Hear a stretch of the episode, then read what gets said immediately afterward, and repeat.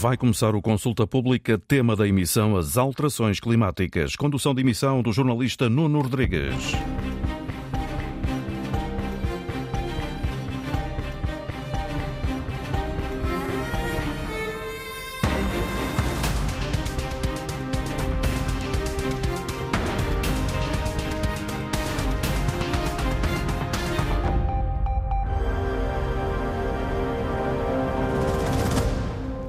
Muito bom dia, estamos ainda no rescaldo de mais uma cimeira do clima da ONU, a COP27, que terminou há poucos dias no Egito e que fica marcada por um passo histórico, um acordo sobre a necessidade de criar um fundo que ajude os países mais pobres a lidar com os efeitos das alterações climáticas. A questão das perdas e danos é antiga, mas eh, até agora as nações mais ricas, que são também as eh, que mais poluem, resistiam a discutir o assunto. Em Sharm el-Sheikh foram finalmente lançadas as bases para este fundo. É um ponto de partida, um primeiro passo que não apaga o sentimento de desilusão eh, criado pela falta de entendimento em temas eh, centrais.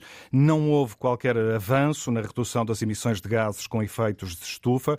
O mesmo aconteceu, também sem avanços, a questão da eliminação dos eh, combustíveis fósseis.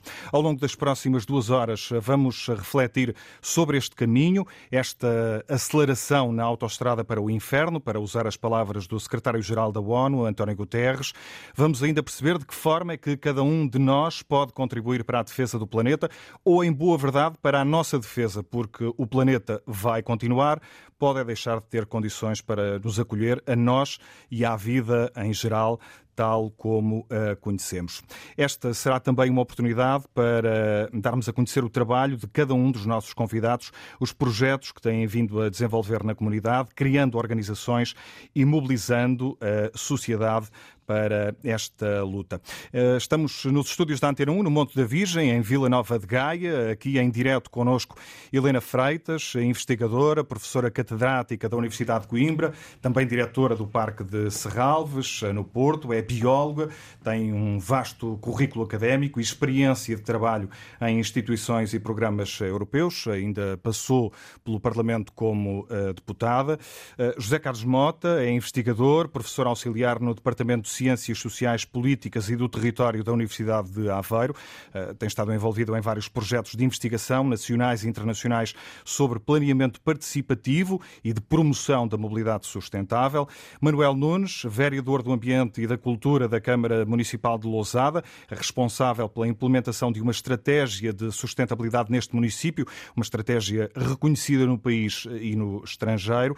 Inês Rodrigues, fundadora da Educa África, uma organização não governamental que, entre outros projetos, já levou gotas de luz a várias aldeias eh, da Guiné-Bissau. É um dos projetos que vamos eh, conhecer também adiante. Nos estúdios da Antena em Lisboa, Catarina Barreiros, influenciadora digital, quer inspirar quem a segue a lutar por um mundo mais eh, sustentável. Eh, é eh, autora hum, do projeto do Zero, que promove uma vida sem luxo, sem lixo e sem desperdício. Temos também jornalista da Antena 1, Cláudia Godinho, na abertura deste consulta pública de hoje.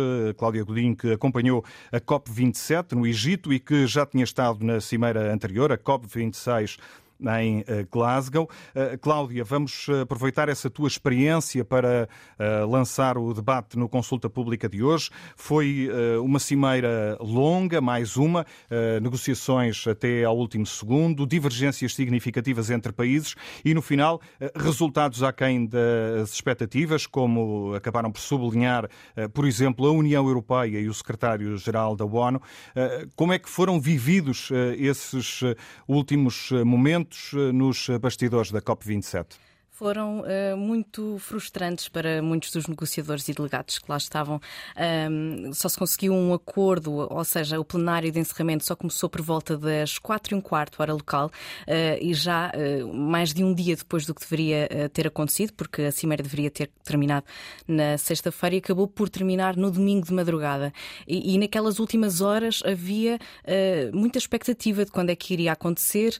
no final do sábado à tarde havia muito muitos negociadores de um lado para o outro, havia também reuniões com a presidência egípcia da COP para se tentar perceber qual era o ponto da situação e, e como é que as coisas estavam a ir e o que é que se ia realmente conseguir, porque estava tudo em aberto, porque se por um lado na sexta-feira tínhamos a União Europeia a dizer que estava disposta para participar nessas, no fundo, das perdas e dos danos, depois havia aqui outros pontos que estavam em aberto e que eram, eram importantes para os países desenvolvidos, como a questão de, do carvão e dos combustíveis fósseis, que ano passado em Glasgow uh, se conseguiu que houvesse esse compromisso entre os países de uh, se tentar reduzir o uso do carvão. Este ano esperava-se que houvesse mais ambição nesse ponto e que se conseguisse estender essa redução para os combustíveis fósseis ou até que houvesse esse compromisso de acabar com estes combustíveis, porque isso é muito importante para se conseguir atingir o, objetivo do, do, Acordo de Paris, para, para reduzir,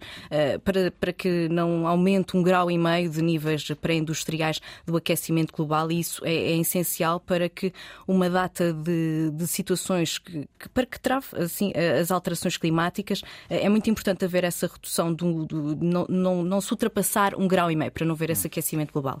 Estas cimeiras, uh, Cláudia, ficam uh, sempre marcadas pelos discursos dos líderes políticos, discursos mais mediáticos, cheios de boas intenções, mas nos bastidores há representantes, ativistas de vários países, eh, menos eh, conhecidos para nós. Voltaste a encontrá-los em Sharm el-Sheikh. Eh, estamos a falar de pessoas que viajaram de alguns dos países mais afetados nesta altura pelos efeitos das alterações climáticas. Sim, há, há sempre uma grande comunidade, por exemplo, de, de ativistas e de, de, delegados que vêm de, por exemplo, países de pequenos estados insulares no Pacífico, que são uh, pessoas que, que podem contar na primeira pessoa aquilo que vivem e que sentem, porque nestes estados uh, o aumento da, da, subida do nível do mar uh, vai fazer com que estes estados desapareçam e por isso é muito importante a participação uh, destas pessoas nas cimeiras, porque tentam chamar a atenção para o que realmente está a acontecer no terreno e tentam chamar assim a atenção dos líderes mundiais para que tomem ações concretas para que realmente haja aqui um combate efetivo às alterações climáticas. E tanto temos pessoas que vêm do Tuvalu e do Tonga, que são países países que têm que fazer viagens de três dias para chegar à COP, eh, muitas horas de viagem, cinco voos, eh, e isso mostra o quão importante eh, é a COP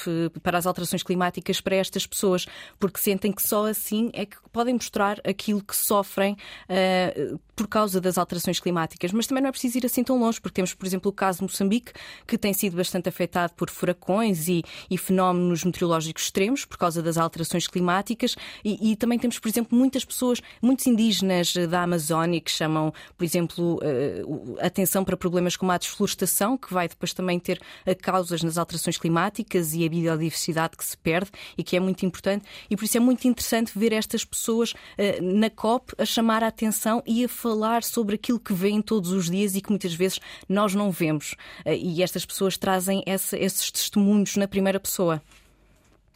Obrigado, Cláudia. Um retrato dos eh, bastidores da Cimeira do Clima, a COP27, que terminou há poucos dias, no fim de semana, eh, no eh, Egito.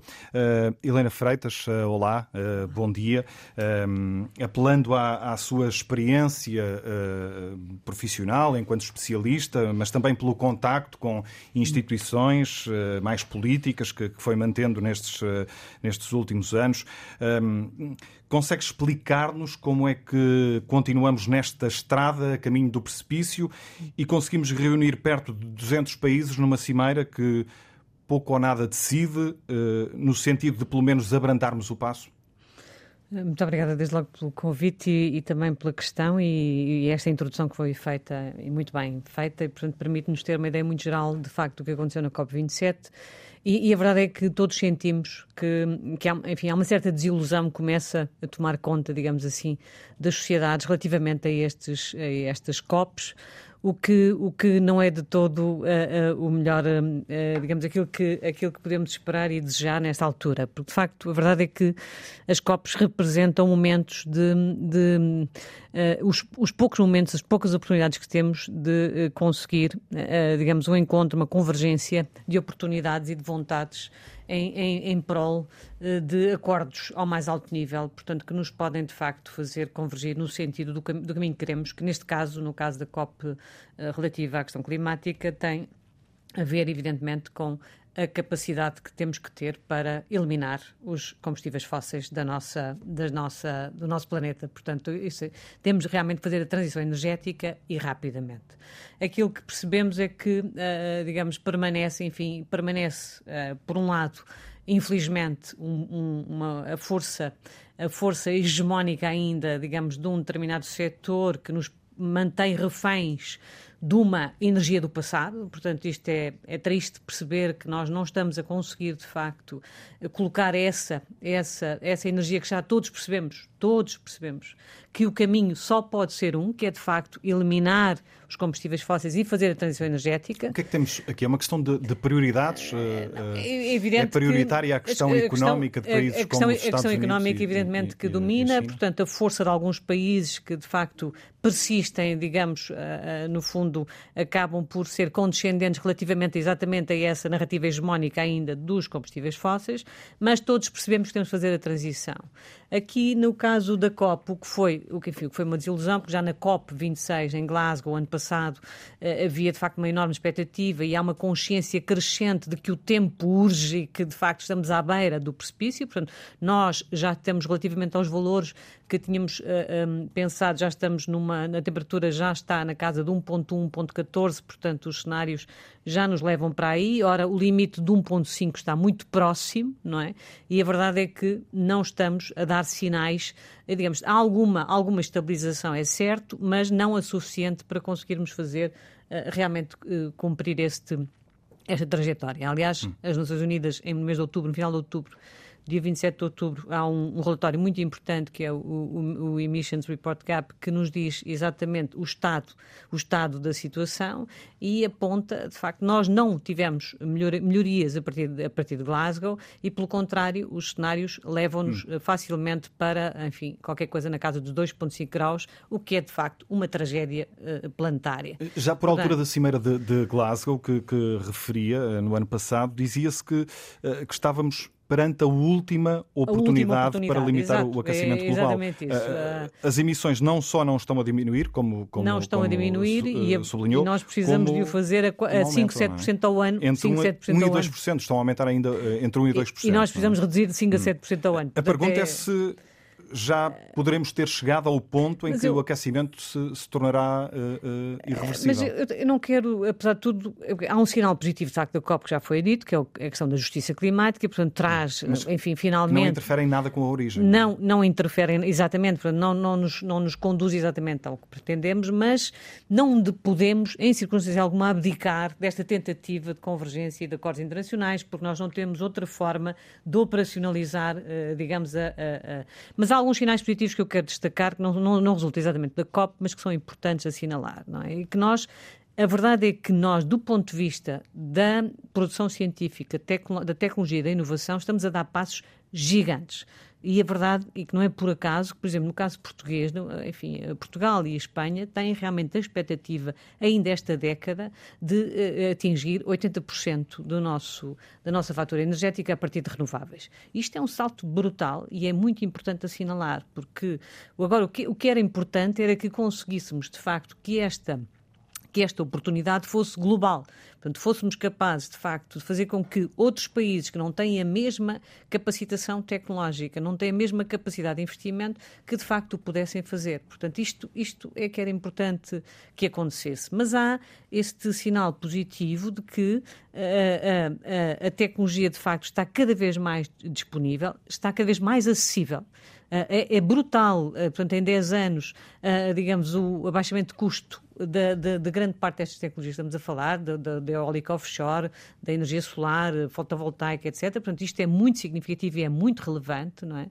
E, portanto, o que nós não estamos a conseguir, infelizmente, é tornar toda esta, toda esta infraestrutura que estamos a criar e a desenvolver disponível para, para o mundo e consignado de forma objetiva no cumprimento, eh, de facto, de uma trajetória que todos vamos ter eh, que fazer. Portanto, há coisas, de facto, que estão muito aquém, sem dúvida, há um sentimento agridoce sempre destas cimeiras, mas não podemos abdicar, portanto, e é muito importante por isso que apareçam, de facto, o ativismo, que apareçam movimentos eh, sociais, que os jovens se manifestem, que reivindiquem, que as, enfim, que as empresas se associem também a este movimento coletivo que temos que fazer, no sentido de obrigar, de forçar as lideranças políticas, de facto, ao compromisso efetivo, porque o mundo quer essa mudança, o mundo está preparado para essa mudança, a comunidade científica está toda ela em todas as áreas, de uma forma geral, todas as áreas estão de forma convergente a trabalhar para que a transição energética seja uma realidade. E, portanto, o que nós estamos aqui a, a, a realmente a ter alguma incapacidade é para digamos, tornar a, a liderança política objetivamente digamos, obrigada a, a, a, a avançar no, no, cumprimento destes objetivos. E, portanto, mas não há outra forma de fazer, é, são os G20, são os G7, são, são essas oportunidades de acordos internacionais que nós não podemos desperdiçar e, pelo contrário, temos sim que ser mais ativos, não é? na, uh, digamos, na, na, empurrando estas lideranças, de facto, para o compromisso efetivo. São realmente pequenos sinais, eh, eu sei que eu também vejo isso com alguma intranquilidade. Agora estava há pouco a comentar, aproxima-se a COP15, que é uma outra convenção que é da maior importância e que é indissociável do clima. Não podemos falar no clima sem falar em biodiversidade e vice-versa. Estas duas questões estão absolutamente interligadas e não faremos o caminho da transição sem ligarmos as duas coisas, não é? portanto, enfim, é, é, é verdade que é, é, não, foi, não foi aquilo que desejávamos, mas uh, o que nós precisamos agora é de mais força das sociedades, mais empenho das comunidades, no sentido, de facto, da pressão política, de um ativismo realmente uh, cada vez mais informado, cada vez mais capaz, de facto, de mobilizar uh, as sociedades para aquilo que é necessário fazer. Eu já vou retomar a conversa consigo, até porque uh, Helena Freitas vai deixar-nos um, mais cedo, já no final da, da primeira hora da do, do consulta pública de hoje. Já tinha compromissos em agenda quando a contactámos para participar neste debate. Agradeço-lhe por isso a, a, disponibilidade, ainda assim, para, para estar connosco nestes, nestes momentos iniciais. Proponho eh, eh, antes eh, uma ronda mais ou menos rápida pelos restantes convidados, só ainda a propósito das conclusões desta COP27. José Carlos Mota, fixei aqui uma, uma frase da professora Helena Freitas.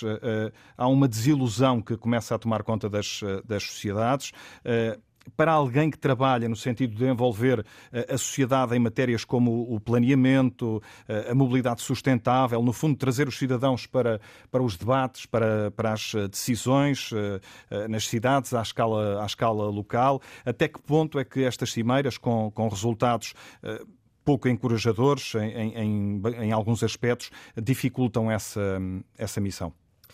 Bem, antes de mais, obrigado pelo convite e cumprimentar todos os membros deste painel, uh, ilustre painel.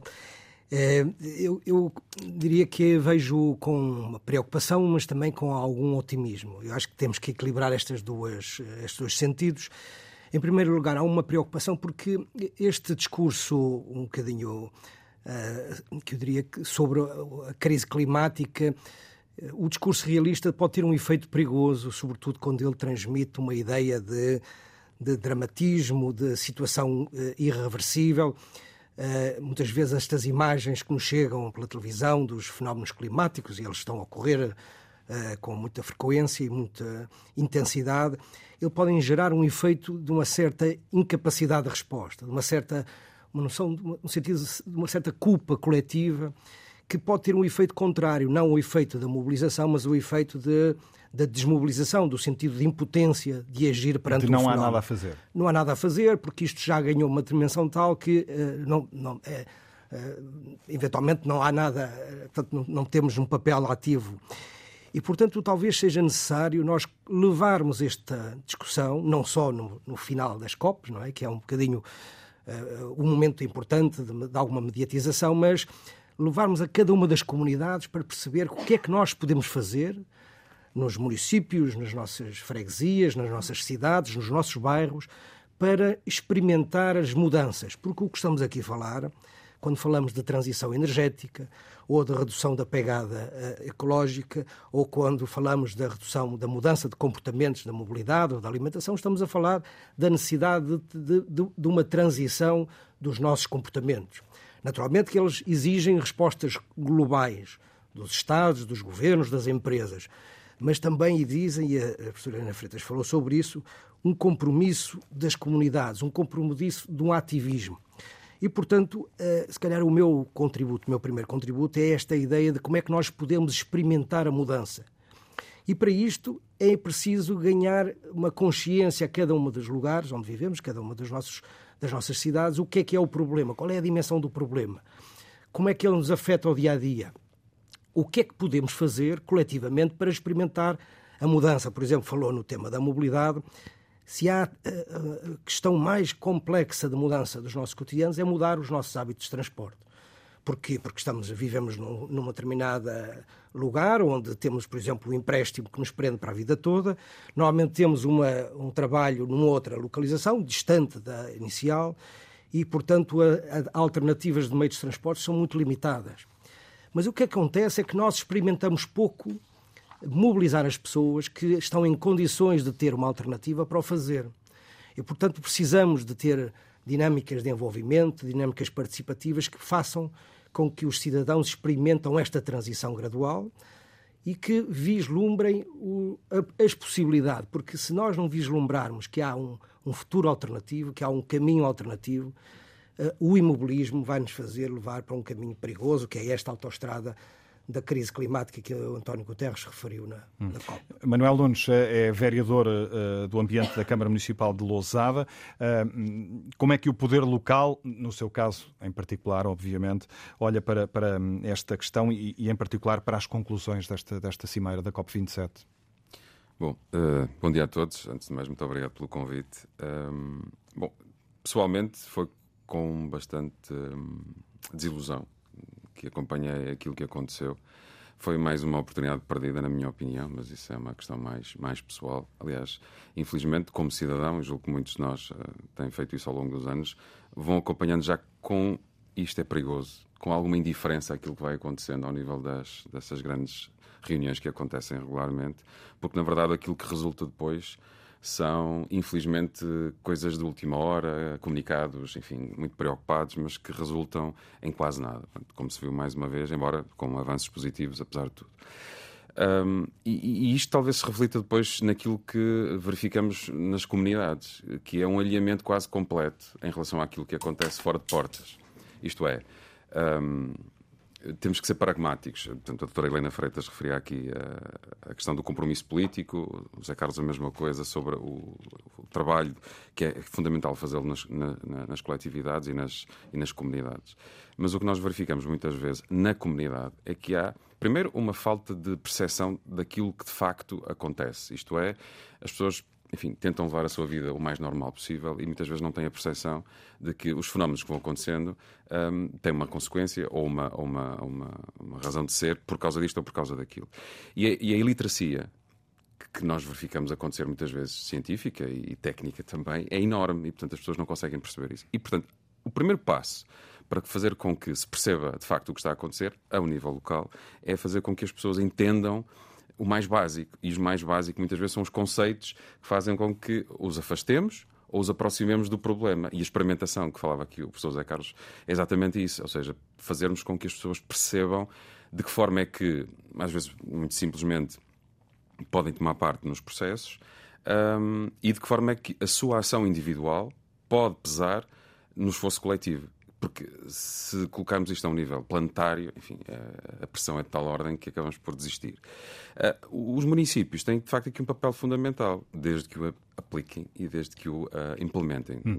Vamos falar sobre, sim, sim, sobre sim. ele ainda ao longo deste, deste programa. Inês Rodrigues uh, criou uma ONG que, entre outras missões, tem levado projetos de sustentabilidade ambiental a países de, de língua portuguesa, em África, o continente que tem menos contribuído para o aquecimento global, que menos tem contribuído para o aquecimento global através das emissões entre tantas desigualdades, uh, estes países veem agora dado este primeiro passo para a criação de um, de um fundo que os compense pelo, pelos, pelos efeitos das alterações climáticas. Um, vê isso como uh, um ponto uh, positivo desta, desta COP27? Olá, bom dia e obrigada pelo convite. Uh, sem dúvida é um ponto positivo, mas os critérios ainda não existem, a discussão ainda vai acontecer durante o próximo ano. Só na próxima COP é que nós vamos ter, poder ver esses fundos efetivamente libertos e a quem vão ser atribuídos e de que forma. Por isso, ainda há um longo caminho a, a percorrer antes de chegarmos, de facto, à, à, utilização destes fundos e a que estes países possam utilizá-lo para mitigar os efeitos uh, uh, em cada um deles. Uh, mas, acima de tudo, eu acho que esta COP falhou Uh, e vou pegar aqui numa expressão que, que a doutora Helena usou há pouco, uh, quando falava da, da, força que as sociedades uh, têm e do facto de o, haver uma maior informação e um ativismo mais informado. Esta COP falhou redondamente no que respeita à literacia e à educação, porque se formos ver o, o texto final, que demorou dois dias a ser feito, porque em 15 dias não se chegou a conclusão alguma, nós vemos que a palavra educação aparece apenas uma vez em apenas um parágrafo. E esta é a pedra basilar de todo o trabalho que tem que ser feito uh, com a, a, a, sociedade. Porque antes de uh, nós podermos ter qualquer ação, a sociedade precisa de conhecer os problemas, tal como falava aqui o, Manuel há pouco. E sem conhecer os problemas, sem saber, os alunos nas nossas escolas, sem perceberem o, o porquê do 1,5 ser tão importante, o porquê do 2%, da discussão de 2% ser premente e, e, e, ter sido, de facto, algo que nem sequer deveria ter sido alavancado nesta, nesta COP, sem a educação sem trabalharmos ao nível das escolas e ao nível de, de, das populações mais jovens, nada vai acontecer. Reparem que nós estamos há 30 anos a ter COPs.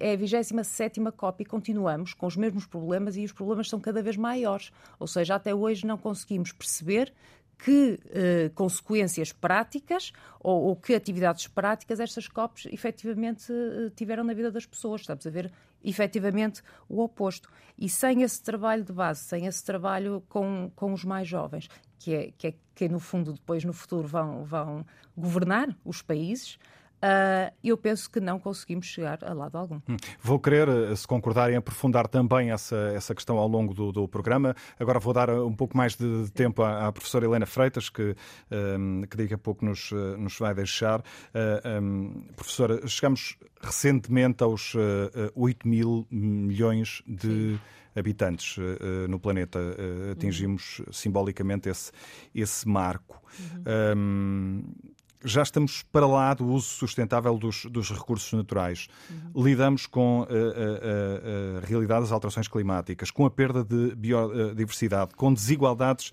enormes entre nações. E estou a apresentar argumentos que li num artigo de opinião seu publicado não há muito tempo. Uhum. Uh, o que lhe pergunto é que tipo de mudança radical é que pode inverter este cenário? Eu, por acaso, eu agradeço, agradeço imenso a, discussão e tenho imensa pena não estar aqui convosco, porque acho que, que, tinha, que seria do, do, muitíssimo interessante. Eu também subscrevo esta ideia de que, de facto, a educação é um pilar central da, da nossa, desta, da transformação societal que todos queremos fazer.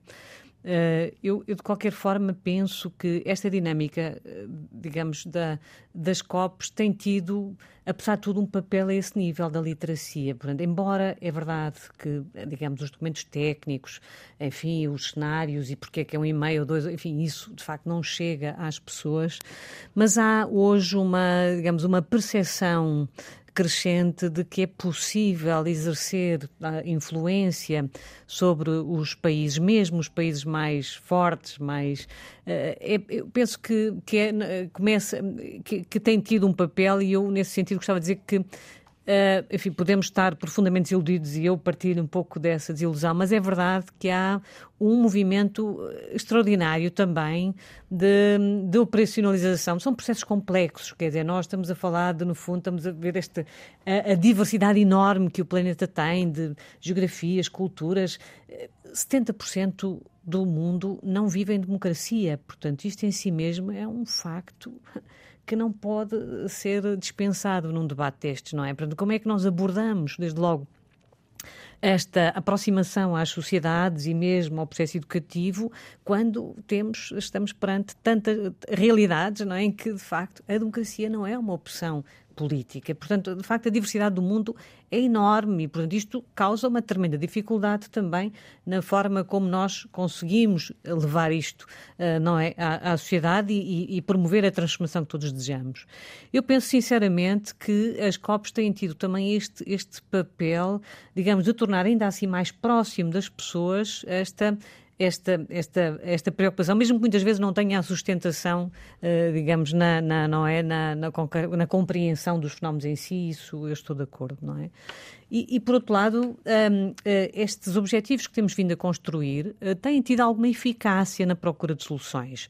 E não é por acaso que hoje temos um movimento crescente de empresas, do sistema financeiro, das grandes, digamos, agentes de mudança também, não só no o investimento público hoje no setor energético, energético é todo, é esmagador. Claro que continuamos a ter, infelizmente, e temos con conseguir eliminar os subsídios perversos para a agricultura, e já vou falar deste assunto, que é para mim muito pertinente, da floresta ou do, da pesca. Portanto, há uma série de subsídios, há, há também aos combustíveis fósseis, que são perversos e inaceitáveis, não é? Portanto, e depois toda a hipocrisia que nós todos que estamos agora, que temos estado em discussão pública, não é esta ideia, porque é que, enfim, a questão como é que este Mundial foi, foi conseguido e tudo isso que nós sabemos que também faz parte destes, uh, enfim, destas, uh, da forma como as sociedades depois e estes, estas discussões se acontecem. Mas, verdade, mas há, há realmente um movimento positivo que está a acontecer e que temos que continuar a patrocinar e que, em grande medida, resulta também de investimento público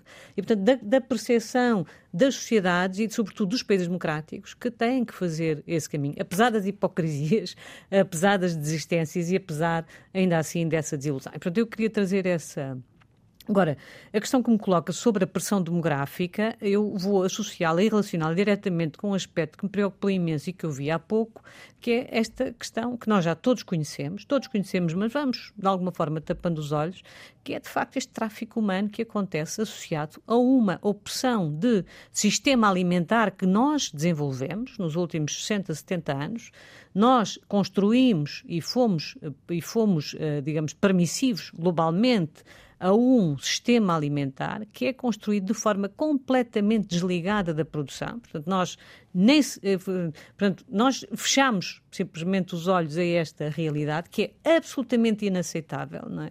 E a verdade é que nós temos hoje produção alimentar a acontecer em Portugal em condições ambientalmente nefastas. Portanto, nós, este tipo de produção intensiva, portanto, é, todos percebemos que tem custos elevadíssimos, portanto, não são contempladas as externalidades, portanto, no produto final, e não só as externalidades ambientais. Portanto, o que estamos a verificar, não é? E hoje, e hoje de forma muito concreta, não é? É que realmente estamos a trazer pessoas é, em condições subhumanas, muitas vezes, pelos vistos, nem sequer são pagos os seus salários, é, para dar resposta a um sistema alimentar que é absolutamente perverso. Isto tem que ser dito. Nós temos metade do mundo, de facto, a passar fome porque não tem alimento e, e vamos ter cada vez mais, porque as questões climáticas também terão essa, essa influência, e temos metade do mundo, não é, a, a ter que recorrer uh, tem problemas de saúde porque tem excesso alimentar. Hum. Deixe-me só fazer uma referência ao caso que referiu, uh, que está relacionado com uh, uma operação da Polícia Judiciária esta manhã no Alentejo, no distrito Exato. de Beja, que muito levou já à detenção de dezenas de, de, de, pessoas. Eu agradeço essa intervenção, porque foi muito oportuna, porque evidentemente que eu não... Isso, isso está muito... Isto relaciona-se muito perto com aquilo que disse. Portanto, de facto, a pressão que nós estamos a ter sobre os recursos, uma pressão de produção alimentar, como disse, portanto, desajustada, portanto, foi o sistema que criámos, não é? que de facto enfim, as pessoas desligaram-se completamente, ou quase completamente, daquilo do, do, do, próprio consumo, portanto, mas hoje essa percepção começa, felizmente, a, a, e por, por várias razões, desde logo porque percebemos que aquilo que consumimos também eh, tem muito a ver com o nosso bem-estar, com a nossa saúde, não é? Mas também porque percebemos que aquilo que estamos a consumir tem impactos noutros, noutros pontos do mundo e impactos fortíssimos, e no caso até os temos aqui bem próximo em Portugal. Portanto, isto é inaceitável. Portanto, são faturas elevadíssimas que estamos a pagar porque não estamos a conseguir, conseguir desconstruir um sistema que deixamos criar e que beneficia todos menos as pessoas e muito menos, e portanto, e, e, e, tenho muitas dúvidas que beneficia Portugal, seguramente no longo prazo não beneficia Portugal. Não é? Deixe-me corrigir aqui uma, uma injustiça, uh, vou ao encontro da, da Catarina Barreiros, uh, que está Sim. connosco também a partir de Lisboa e que não ouvi um, há pouco a propósito ainda das conclusões da COP27. Catarina, bom dia também para uma influenciadora digital. fica mais difícil desempenhar esse papel quando o exemplo à escala global uh, não é, digamos assim, o esperado? Uh, bom dia, obrigado pelo convite. Um, estava a ser muito bom ouvir a professora Helena Freitas, de facto, para falar de tudo aquilo eh, que, que me toca também muito no, no coração e, e, no meu trabalho. E, e, a, e a verdade é que custa muito tentar pedir constantemente às pessoas que façam o melhor que conseguem dentro das limitações que é muitas vezes ter mais do que um trabalho, ter uma família, uma vida agitada e dar o seu melhor para proteger uh, o, o, planeta e, e, consumir menos recursos e consumir local e consumir diretamente produtores que conhecemos, precisamente para evitar estes problemas que também existem em Portugal e depois assistir a uma completa inação uh, de, de quem efetivamente dirige o mundo. Um, eu ao contrário do que foi aqui dito, eu, eu não fiquei desiludida com a COP, mas é porque eu não estava com esperança, eh, se calhar, que, que acontecesse alguma coisa. Ou seja, a minha expectativa era precisamente que acontecesse o que aconteceu, um, sendo porque efetivamente, historicamente, a isto temos vindo, vindo a assistir. Também já foi aqui dito, nós estamos há quase 30 anos a ter COPs e a falar sobre os mesmos temas uh, e, e, continua, quer dizer, continuamos a, a, estar cada vez mais perto dos 1,5 graus de aquecimento. Não, já não é uma, uma questão. Por outro lado, uh, existe aqui uma linha muito tenue, parece-me, uh, quando. Porque o meu trabalho é, é, estar junto das pessoas e explicar efetivamente o que é que pode ser feito, tentar trabalhar esta falta de literacia ambiental, uh, explicar de maneira o mais simples possível alguns conceitos que às vezes afastam as pessoas, como também foi referido aqui, mas, com, quer dizer, é, é eu estou a, a, tentar fazer este trabalho, não é? E, e, ao mesmo tempo percebo que nós estamos a viver num mundo em que Uh, existe muito conhecimento científico sobre o que é que tem de ser feito, existe absolutamente um pragmatismo uh, da comunidade científica que está há anos a dizer-nos uh, nós temos de desacelerar, temos de emitir menos, temos de trabalhar nos nossos sumidores de carbono, temos de investir nas nossas florestas, temos de apostar na proteção da biodiversidade, senão não há alimentação para ninguém e ao mesmo tempo não há ação política, não é? E então o papel é o de não tentar, tentar não afastar as pessoas pelo alarmismo, não é? Porque também concordo com o que foi aqui dito que não vai ajudar ninguém estarmos todos em pânico. Por outro lado, uh, acredito numa informação uh, muito direta, muito objetiva e pouco paternalista. Portanto, é este, é este limbo, não é? Uh, que é preciso gerir quando estamos a, a, comunicar com as pessoas. Ao mesmo tempo, não deixar as pessoas em pânico, porque o medo uh, funciona pior do que a esperança, na minha opinião, e, e, e, também percebi que era a opinião de um dos convidados aqui presentes. Um, mas ser muito objetivo, porque isto não é uma coisa leve, não é? As alterações climáticas não são um assunto leve. Há pouco a Cláudia falava no Tuvalu e serem preciso três dias de avião para chegar à COP. Uh, eles ainda, ainda hoje viram um vídeo do presidente do Tuvalu uh, num metaverso digital a explicar que iriam agora começar a trabalhar em uh, passar para o digital um país, o Tuvalu, para que não se perdesse, para conseguirem nas gerações futuras explicar como é que era o país, porque efetivamente a subida das águas do mar está a fazer com que o país desapareça e não me parece que o mundo inteiro esteja a perceber o que é que significa quando um país diz que vai passar para o metaverso, não é? Quer dizer, nós estamos quase aqui num episódio do Black Mirror, numa distopia, sendo que é a nossa vida real. E às vezes, quando as coisas estão mais longe, nós não nos apercebemos disto, não nos apercebemos que efetivamente existe uh, uma subida grave de, de, das águas do mar. Não nos apercebemos que aumentar um grau uh, significa perder mais de, uh, se não estou em erro, mais de 5% da produção agrícola. e num, num, num, num, mundo que está com cada vez mais pessoas, que é o expectável até 2100 termos mais pessoas, isto não são boas notícias para ninguém. Portanto, é, há aqui um, um limiar muito difícil de atingir, que é como é que nós comunicamos uh, às pessoas.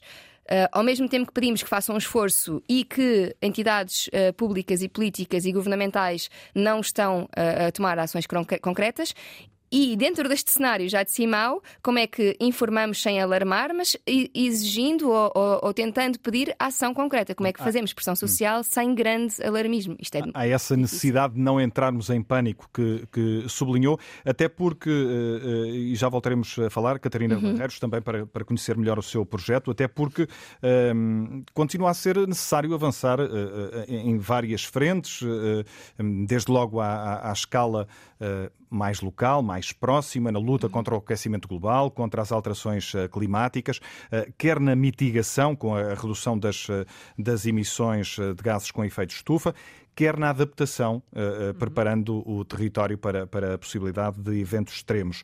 Uh, no caso de Portugal, Helena Freitas, como é que estamos, em particular neste capítulo da, da adaptação? Que, que, leitura é que faz? Sim, que avaliação é que faz?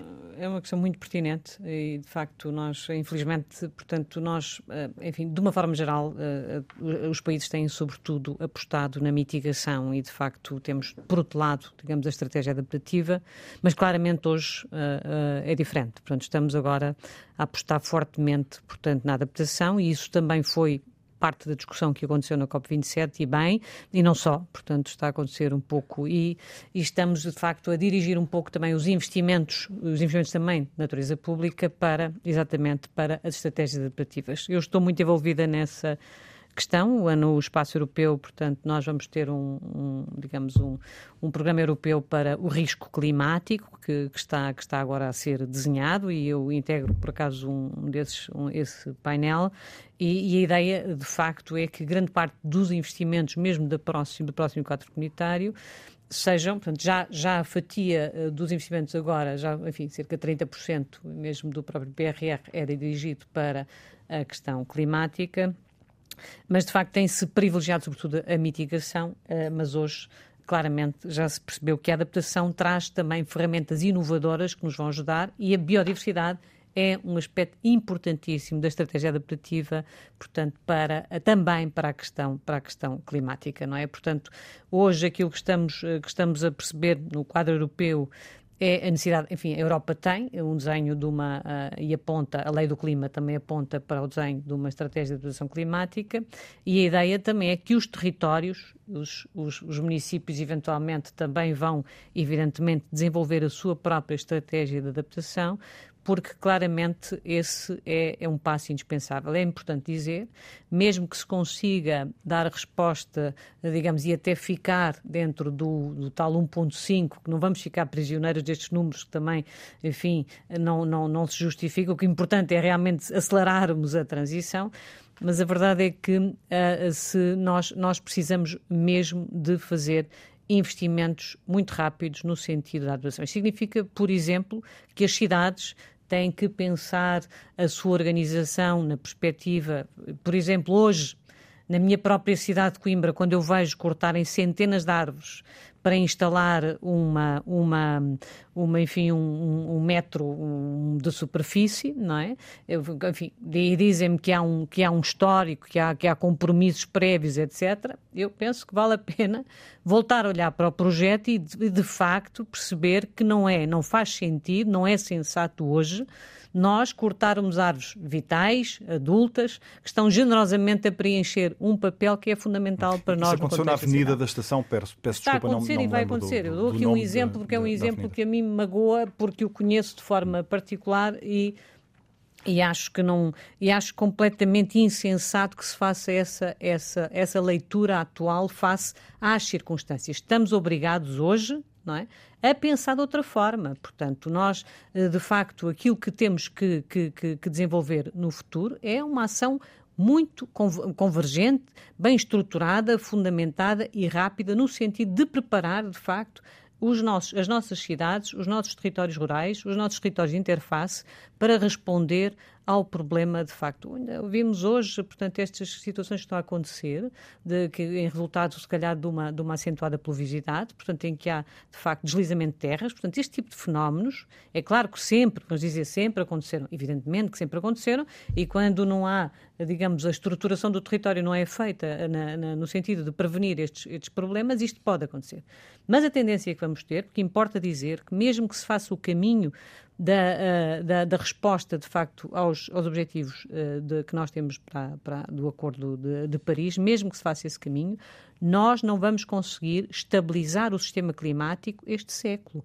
O sistema climático da, da Terra não ficará estabilizado este século. Portanto, nós vamos sempre ter efeitos das alterações climáticas. E, portanto, isso significa que, de facto, em todos os contextos, temos que preparar o território que habitamos, a nossa atividade económica de primeira necessidade, a atividade agrícola, a atividade florestal, tudo para uh, a água, a gestão da água, que é tão crítica, não é? Para, uh, de facto, respondermos. E isto são processos de adaptação. Nós precisamos rapidamente de estratégias adaptativas eh, de facto, que nos ajudem a resolver o problema do sequestro de carbono e o problema da gestão dos recursos, que é de facto essencial. Portanto, hoje o discurso, felizmente, começa também enfim, durante algum tempo protelou-se porque se acreditava que a mitigação bastaria, portanto, e por isso é, não, não vale a pena ficarmos reféns daquele valor 1.5 ou 2, porque há várias formas de chegarmos lá.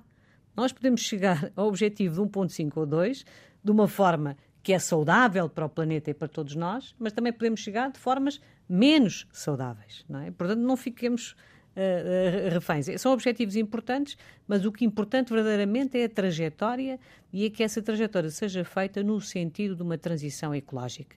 Nós precisamos de ter no planeta uma civilização ecológica, que é aquela que de facto sabe viver com inteligência, numa harmonia cada vez uh, melhor conseguida entre as pessoas e o planeta. Hum. Isto é essencial para a vida humana.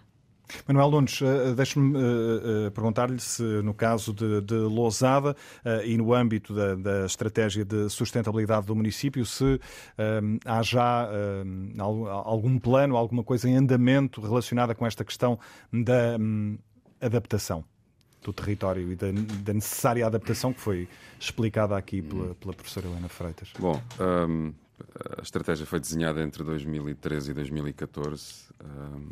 E ela, ao contrário do que acontece habitualmente, não foi desenhada para um ciclo eleitoral, foi desenhada a longo prazo, que é um problema que nós temos muitas vezes quando fazemos a gestão dos territórios, é pensarmos por ciclos eleitorais, que se compreende, mas que não faz sentido.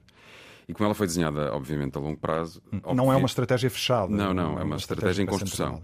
E como foi desenhada a longo prazo, naturalmente que as questões eh, ligadas à mitigação e à adaptação fizeram parte. Ainda assim, tivemos que esperar algum tempo para que a comunidade municipal, digamos assim, e os municípios, as CIMs e todas as entidades que gerem os territórios pudessem avançar no sentido de criar, de facto, as estruturas e o conhecimento, porque está muito ligada ao conhecimento ou à falta dele, no sentido de produzir os planos e, digamos, e os mecanismos e as ferramentas para a gestão do território em caso de risco ou, ou de adaptação dos territórios. No caso de Lousada, para além de fazermos esse trabalho, termos desenhado essa estratégia em 2013, 2014, temos um plano específico de, de, mitigação e de adaptação às alterações climáticas. Mas, na verdade, tudo aquilo que é ação municipal, em quase todos os domínios, concorre, eventualmente, se assim for o entendimento municipal e a decisão política, concorre para as adaptações e para a mitigação da ação climática, porque, como dizia a professora Helena Freitas há pouco, o corte de uma árvore em contexto urbano tem um impacto a abertura de uma estrada, eventualmente num local menos adequado, tem um impacto. A colocação de ciclovias ou a colocação de circuitos pedonais tem outro impacto. A substituição de uma frota automóvel municipal por carros menos poluentes, neste caso eventualmente híbridos ou elétricos, tem outro impacto. E, portanto, todas estas ações por vezes podem parecer eh, de menos importância e, e, e, pequenas, acabam por não só passar uma mensagem positiva para o cidadão, que se revê muitas vezes naquilo que é prática do próprio município, porque olha e consegue perceber se vai ou não ao encontro de determinadas expectativas, mas por outro lado uh, faz com que o próprio, uh, a própria ação do município seja ela própria também sustentável, que é uma palavra que está na moda e que muitas vezes é usada por toda a gente, sem saber muitas vezes o que é que de facto ela significa. Mas adiante. No caso de, do, do, município, como lhe dizia, portanto, toda a estratégia que foi desenhada foi pensada para ser vivida por todos de uma forma absolutamente sustentável, no sentido verdadeiro do termo, de, de, de conseguirmos o equilíbrio entre as pessoas e os espaços naturais, o ambiente e a, e a natureza. Uh, de forma a que tudo encaixasse e que, uh, e que a todo momento se pudessem adicionar novas perspectivas, novas aprendizagens e, sobretudo, novos desafios. Hum. Eu vou querer que me fale de alguns uh, aspectos em particular dessa, dessa estratégia, um pouco mais uh, à frente. Um, José Carlos Mota uh, referi isso no, no, no, início deste programa, tem estado envolvido em vários projetos sobre planeamento planeamento participativo, no caso, também promoção da, da mobilidade uh, sustentável. Esta transformação, estas adaptações uh, de que estamos a falar, um, também devem contar com o envolvimento da sociedade, com a participação dos, dos cidadãos, participação direta na discussão, nas decisões?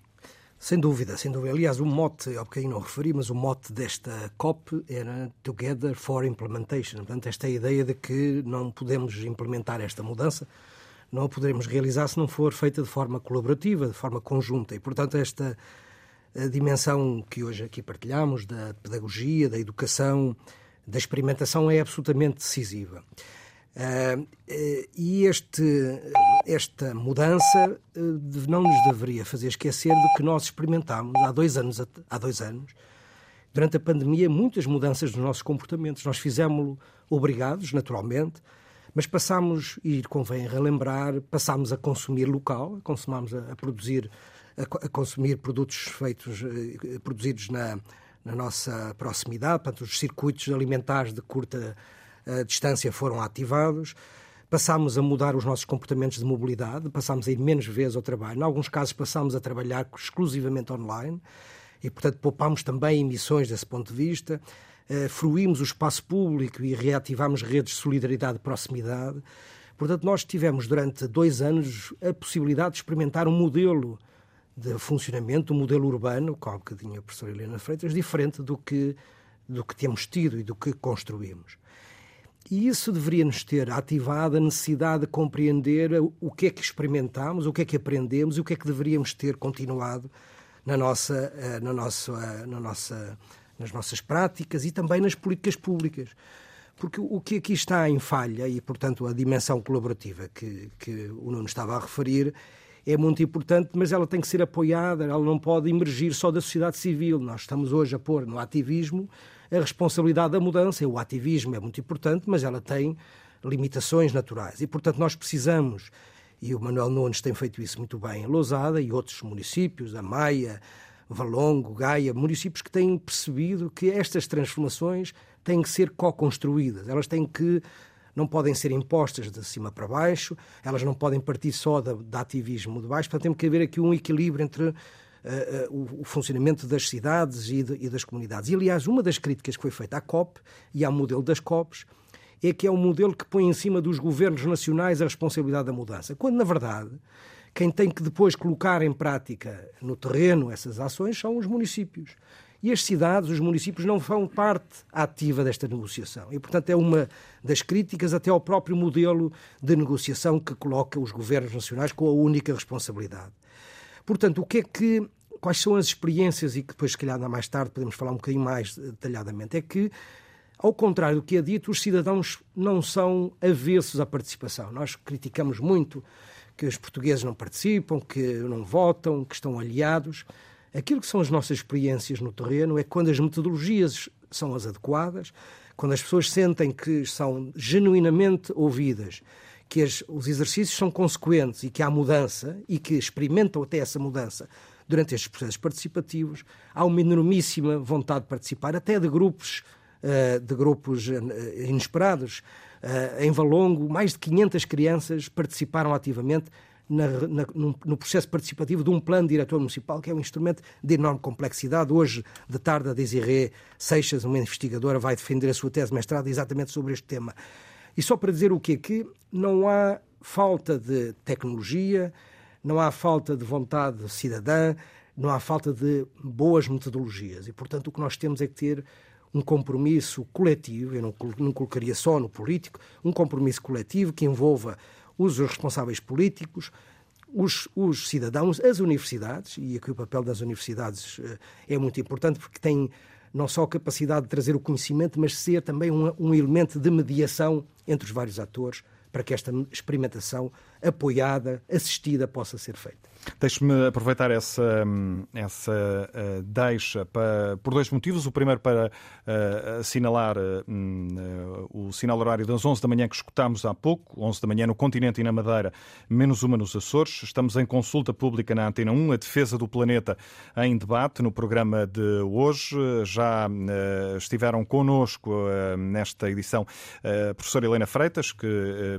teve de sair mais cedo, também a jornalista jornalista da Antena 1, Cláudia Godinho, que na abertura deste programa nos eh, trouxe alguns retratos dos bastidores da COP27, que terminou há poucos dias eh, no Egito. Eh, continuam connosco José Carlos Mota, investigador, professor auxiliar na Universidade de Aveiro, Manuel Nunes, vereador do Ambiente e da Cultura da Câmara Municipal de Lousada, Inês Rodrigues, fundadora da Educáfrica, uma organização não governamental, vamos falar sobre ela já a seguir, e Catarina Catarina Barreiros, eh, influenciadora digital, que uh, tenta inspirar quem a segue uh, a promover uma vida mais sustentável, uma vida sem lixo e sem desperdício.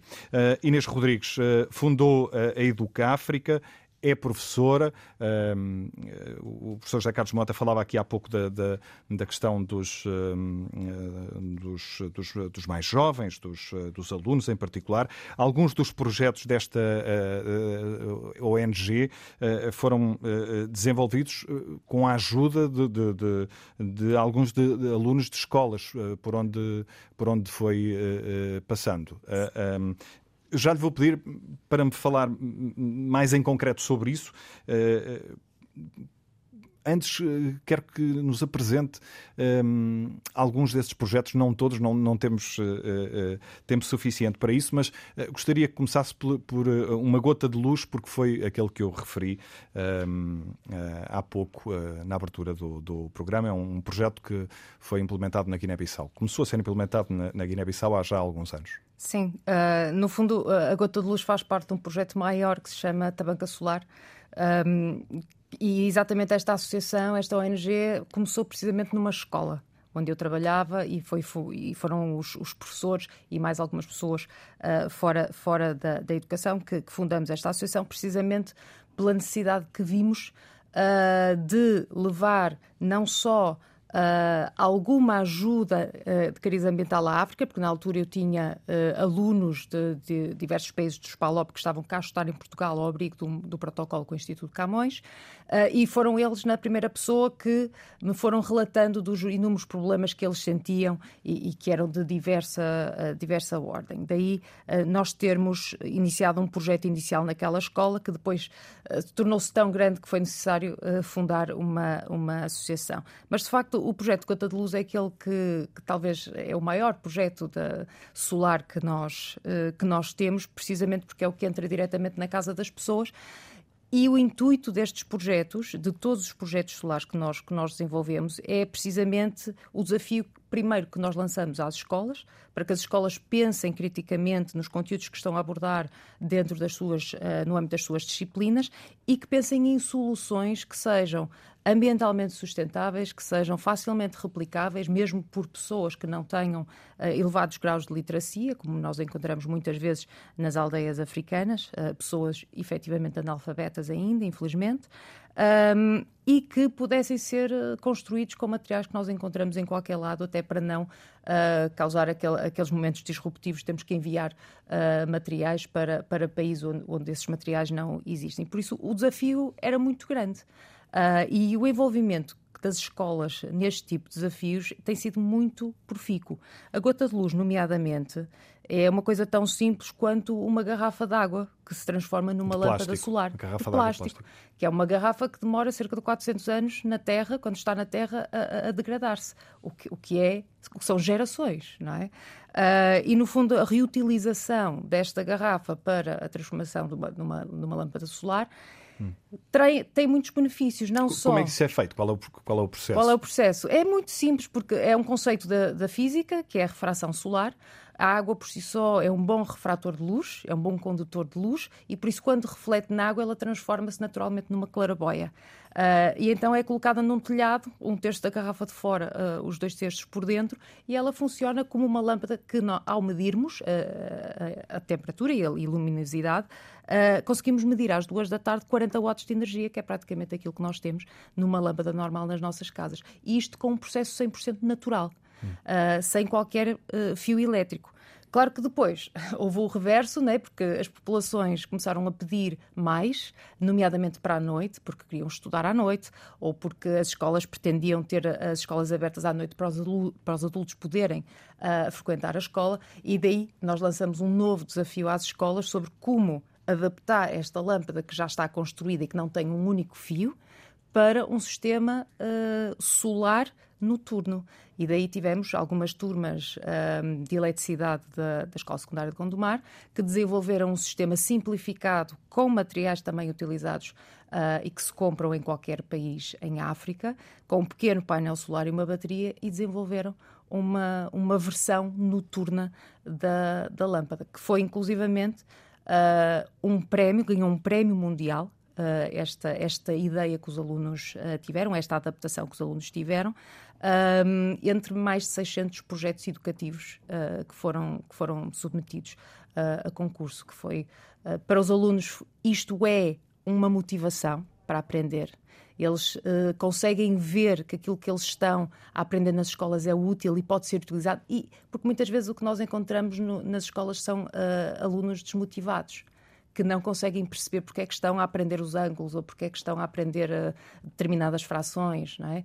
E, e ao mostrar-lhes a aplicabilidade prática no desenvolvimento de projetos que beneficiam outros, beneficiam comunidades e mudam a vida de pessoas, acaba por ser um método que nós utilizamos para que esse aluno consiga prosseguir terminar o seu 12 e muitos desses alunos depois seguem para, para as universidades e continuem depois em contacto connosco. Apresente-nos outro projeto, uh, uh, aquele que foi aplicado inicialmente, em, implementado inicialmente em Moçambique, não sei se já está em mais algum ponto, que está relacionado com, com a separação, reutilização e, e transformação de, de, plástico. De plástico. Sim, esse, esse projeto em Moçambique surgiu Uh, de, de, uma das nossas uh, idas em missão, né, precisamente para implementar a gota de luz, nós decidimos ir ver para onde iam os resíduos.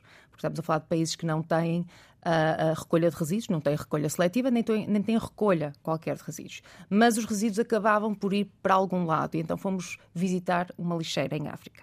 Visitamos uma lixeira na Guiné-Bissau e posso dizer que é, é dantesco aquilo que nós assistimos. Uh, mai, maior e pior lixeira que, no, que eu vi foi em, uh, em Moçambique, no entanto, na lixeira do Lene, que tem uma altura de cerca de, de 10 andares, é uma lixeira com, com 10 andares de, de altura, um, e a partir daí surgiu a ideia de, ok, nós não podemos, não conseguimos fechar uma lixeira porque politicamente é preciso um esforço enorme, são, é preciso muitos estudos, são precisos, é preciso muito dinheiro, mas podemos começar a sensibilizar a população os catadores de lixo, uh, nomeadamente retirá-los das lixeiras e dar-lhes uma outra possibilidade de, se sustentar. E daí nasceu o projeto África 2 Eco. Pegamos no resíduo mais fácil, que para nós era mais fácil de trabalhar, que era o resíduo plástico, pegamos numa ideia que, que, surgiu na Holanda a partir de uma tese de mestrado de um aluno que achava que cada um nas suas garagens podia ter uma máquina e transformar o seu plástico na sua garagem. E, e depois da sua tese de mestrado, uh, publicou na internet, em open source, todos os desenhos e todas as ideias que tinha. E nós pegamos nessa, nessas ideias e adaptamos à realidade em África, porque ter um, uma máquina transformadora de plástico na Europa não é a mesma coisa que a ter uh, uh, em África.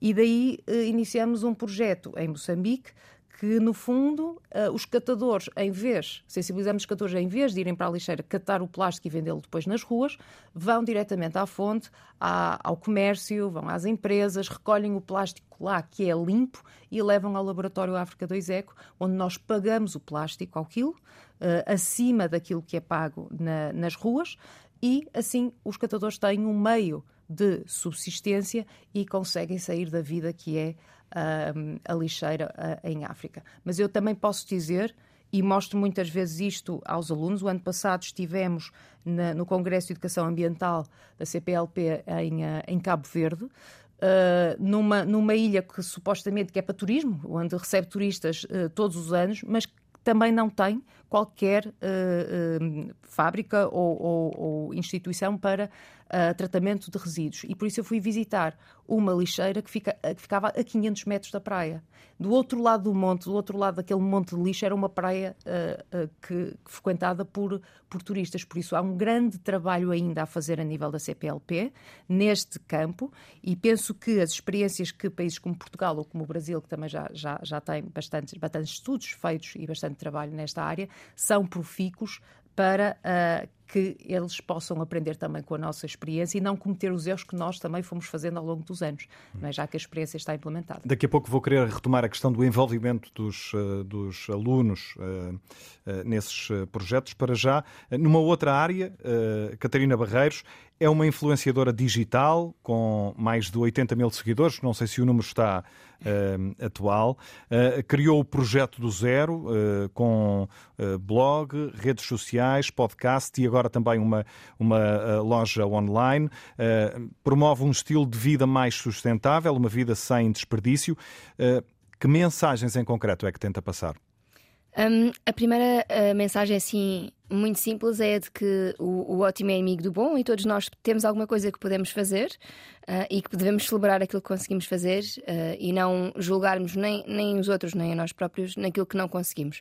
Uh, acredito muito que, que a empatia é, é, a base da, da comunicação que faço na, nas redes sociais e acredito também que essa empatia nos permite compreender um bocadinho melhor o trabalho de outras pessoas que às vezes nos parece tão distante. Por exemplo, uma das coisas de que falo é de que devemos ter uma participação cívica efetivamente ativa e muitas vezes as nossas juntas de freguesia parecem-nos distantes, uh, mas também nos parecem distantes porque não empatizamos com uma situação que é difícil, que é de gerir um, um, um município. E sei que tem, tem, temos aqui connosco alguém que está nessa posição e que acredito não deve ser fácil e, portanto, uh, desde já os meus parabéns por, pelo trabalho que a Lousada está a fazer no que diz respeito à, à mitigação e, a, e, a, e aos esforços de trabalhar em, em, em prol de, da resolução das alterações climáticas a uma escala pequena e local, pequena mais ou menos, Lazada não é assim tão pequena, mas local, um, porque é de facto aquilo que eu acredito seja o ponto principal. É na nossa zona uh, de atuação, no nosso metro quadrado, por assim dizer, fazermos alguma coisa. E esta participação cívica, em que me gosto de focar por vezes, implica coisas tão simples como se tenho uma rega mal direcionada num jardim público, essa rega pode estar mal direcionada por vários motivos, seja porque houve uma falha técnica, porque houve um mau planeamento, porque houve vandalismo. Aviso ao meu município de que isso está a acontecer, no caso a minha junta de freguesia, de que isso está a, a acontecer. Uh, esta, esta parte parecem gestos tão pequeninos, mas são importantes porque uh, todos nós temos de tomar conta dos sítios em que vivemos. E eu, eu na minha tese de mestrado de arquitetura, tra trabalhei um, um, fenómeno, não um fenómeno, mas é, uns projetos de capacitação social, ou seja, de como é que a capacitação social e, e, o, e, o, e a integração das pessoas no desenho das próprias habitações, no caso, habitação chamada social, uh, poderia ajudar a melhorar o ambiente em que se vive. E é bastante paradigmático. Quando nós estamos investidos em melhorar os sítios onde vivemos, um, nós sentimos que eles são um bocadinho nossos e gostamos que eles estejam bem tratados. Portanto, é começarmos a tomar um bocadinho de responsabilidade pelo metro quadrado à nossa volta. Em coisas aparentemente simples, e por falar uh, nisso, li alguns que teve um aumento muito significativo no número de seguidores quando apresentou uma uma ideia de aproveitar a água uh, que é normalmente desperdiçada, a água do banho, uhum. enquanto a água uh, aquece. Aproveitar essa água para Sim. Para, para, outros, para, para outros usos. Sim, um, isso foi, isso já foi. Estávamos em pandemia, estávamos todos confinados em casa e a minha avó faz isto há anos e anos. A minha avó tem um alguidar na, na, na banheira e a água fria, enquanto não aquece, Uh, no caso dela, é uma casa antiga, ainda por cima demora bastante tempo a aquecer, guarda e depois usa para regar as plantas, para cozinhar, para, para o que seja, porque é água potável. Um, e, e, eu tenho, na minha casa, uh, é uma casa pequenina em, em, em, pisos, e era um bocadinho complicado para mim estar com a água para cima e para baixo. Então arranjei um jarro com, com uma torneirinha, daqueles que se usa nas festas para as bebidas, uh, e tenho na, na, no duche, a água vem fria, ponho ali, depois ponho simplesmente esse jarro com a torneira em cima da, da bancada da cozinha ou da casa de banho e uso como se fosse uma torneira perfeitamente normal, porque aquela água, uh, como referiste, é, é potável. Portanto, sim, aí houve um momento muito significativo e começou também esta parte de dicas muito, muito simples. E são dicas que, mais do que Claro que tem uma ação eficaz, ou seja, existe poupança de água, ponto. É, é, inegável. Eu consigo, com os 5 litros que aproveito de, de aquecer o, o, o, banho, eu consigo cozinhar, consigo lavar a casa, consigo fazer tudo. Eu não tenho de abrir a torneira uh, sem ser para tomar banho uh, em casa. Descargas do autocolismo sendo a exceção, ainda assim existem opções. Portanto, é significativo. Claro que se comparamos a ação de os 11 milhões de portugueses fazerem isto versus uh, instalar sistemas de reaproveitamento de água cinzenta por, uh, por obrigação em construção nova ou uh, versus ratificar as perdas que existem no nosso sistema de abastecimento de água. Claro que isto é uma gota no oceano, mas aquilo que me parece realmente importante quando falamos destes pequenos gestos é que iniciam um diálogo. É muito mais fácil eu explicar a alguém o impacto do, do transporte e como é que os produtos que nós escolhemos impactam nas emissões do transporte dizendo: olhem, um shampoo sólido utiliza 10 vezes menos espaço do que o seu equivalente líquido. Então, isso é uma matemática mais fácil do que dizer existe uma, uma emissão carbónica de X toneladas de CO2 equivalente. Quer dizer, as pessoas não percebem essa linguagem. Portanto, através destes gestos pequenos, nós conseguimos iniciar um discurso sobre um panorama maior. E sim, a comunidade tem vindo a crescer. No Instagram já somos 90 e poucos mil. Um, e, e, a verdade é que eu sinto que as pessoas têm vindo a ganhar literacia com estes pequenos gestos, assim como eu. Eu não nasci ensinada e comecei por fazer estes, uh, estes pequenos gestos, seja de aproveitamento da água, seja de tomadas que se desligam automaticamente, seja tudo isto tem servido também para eu aprender sobre assuntos maiores. E o meu papel aqui é esse: é o de trazer assuntos difíceis de maneira fácil para que as pessoas possam começar por fazer pequenos gestos no, no seu dia a dia que os alertem também para o que se passa de global e, portanto, aquela ideia de, de agir de maneira local, não é? E, e, também temos de pensar de maneira global, isto é, é uma realidade na qual nós podemos trabalhar e podemos trabalhar em conjunto, como diziam há pouco, esta, esse sentido de comunidade entre as pessoas, as empresas as, e as entidades públicas é cada vez mais urgente e eu acredito muito nesta cocriação e não, também como foi referido, numa estratégia top-down, não é? Portanto, se todos nós estivermos envolvidos na tomada de decisões e se todos nós sentirmos que conseguimos fazer alguma coisa palpável, nem que seja palpável pela nossa uh, conta da água e conta da luz que começam a descer e, e é sempre uma mudança bem-vinda, a verdade é que sentimos que então é possível, porque estamos todos pouco a pouco a trabalhar para o mesmo. No, no seu caso, uh, uh, através desse papel de influenciadora digital. professor José Carlos Mota, as redes sociais promovem a participação cívica, pergunta 1, um, e depois vou querer que me fale um pouco também dos, dos projetos em que, em que tem estado envolvido, tem olhado com particular atenção para, para a necessidade de envolver as pessoas, os cidadãos, em, em processos de, de planeamento participativo, uh, tem dinamizado também projetos de mobilidade sustentável. Uh, não o quero condicionar, gostava de, de ouvir falar sobre uh, o kit A Nossa Rua, já implementado, pelo que sei, pelo menos em, em Aveiro. Uh, bem, uh, começando um bocadinho por este. Eu, eu, gostei muito de ouvir a Catarina, porque eu acho que esta ideia de nós podermos criar uma, uma relação de empatia é a melhor forma de, de, de, de chamar as pessoas e de as envolver, de as motivar, eventualmente até de mudar comportamentos. E, portanto, esta, esta ideia de, de criar uh, pontes com as pessoas. E é um bocadinho esta, esta, é esta a nossa filosofia e experimentar espaços em que este eh, escuta, não só a participação, não só o, o poder falar, mas escutar. Eu diria que as redes sociais elas são um bocadinho ambivalentes. Eu diria que não são as redes sociais que fazem a mudança. Eh, nós precisamos de recuperar o velho hábito de estarmos à volta da mesa, como estamos aqui, porque é a forma mais fácil de criar uh, proximidade, de, de, criar diálogo, de criar até compromisso, porque sabemos o quão frágil é o compromisso quando ela se constrói a partir do digital, mas naturalmente que o digital amplia e permite que estas mensagens cheguem a muita gente e cheguem sobretudo a pessoas muito diferentes. Há um receio que tenho, que é o receio das bolhas. É? Nós estamos a viver muito, cada um de nós tem uma bolha de pessoas que têm comportamentos semelhantes, gostos semelhantes e, e precisamos de, de, de, cruzar mais bolhas, pessoas que têm. Nós estamos hoje a trabalhar com a comunidade da, cigana da Maia, num bairro aqui próximo, no bairro da Anta. E o que é absolutamente espantoso é como é que uma comunidade que era considerada uma comunidade distante, longe do mundo, está hoje a, a recolher o lixo do seu próprio bairro no sentido, no seu, no sentido de, de orgulho de, no seu espaço público, que está a construir o seu processo de inclusão, dando o exemplo.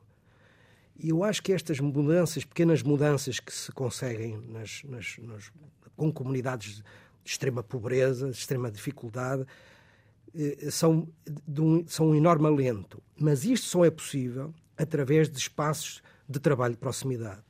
O que estamos hoje a trabalhar, e já vou aqui da nossa rua, é, num conceito de que nós chamamos os laboratórios cívicos que não são laboratórios na universidade ou nas câmaras, são espaços de trabalho com as comunidades nos bairros onde elas vivem.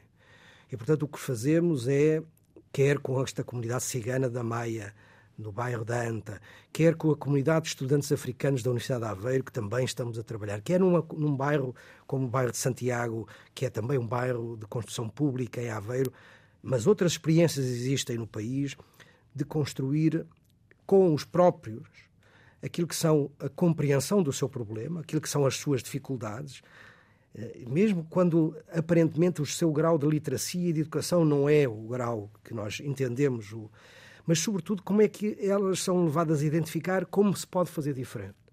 E depois experimentam as ações, seja da limpeza do lixo, seja da construção de pequenos negócios, seja do acolhimento aos seus pares, no caso dos alunos africanos. E, portanto, há um conjunto de experiências que temos vindo a fazer, que depois permitem que a política pública, que os municípios, que as universidades, que as organizações vão atrás.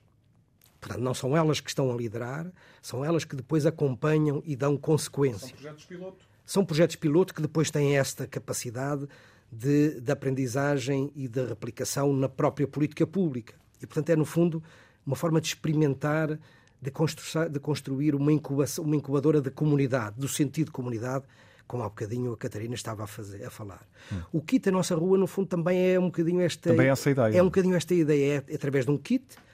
Um kit significa um conjunto de peças de brincar eh, que são transportadas numa bicicleta, numa cargo bike, com um atrelado.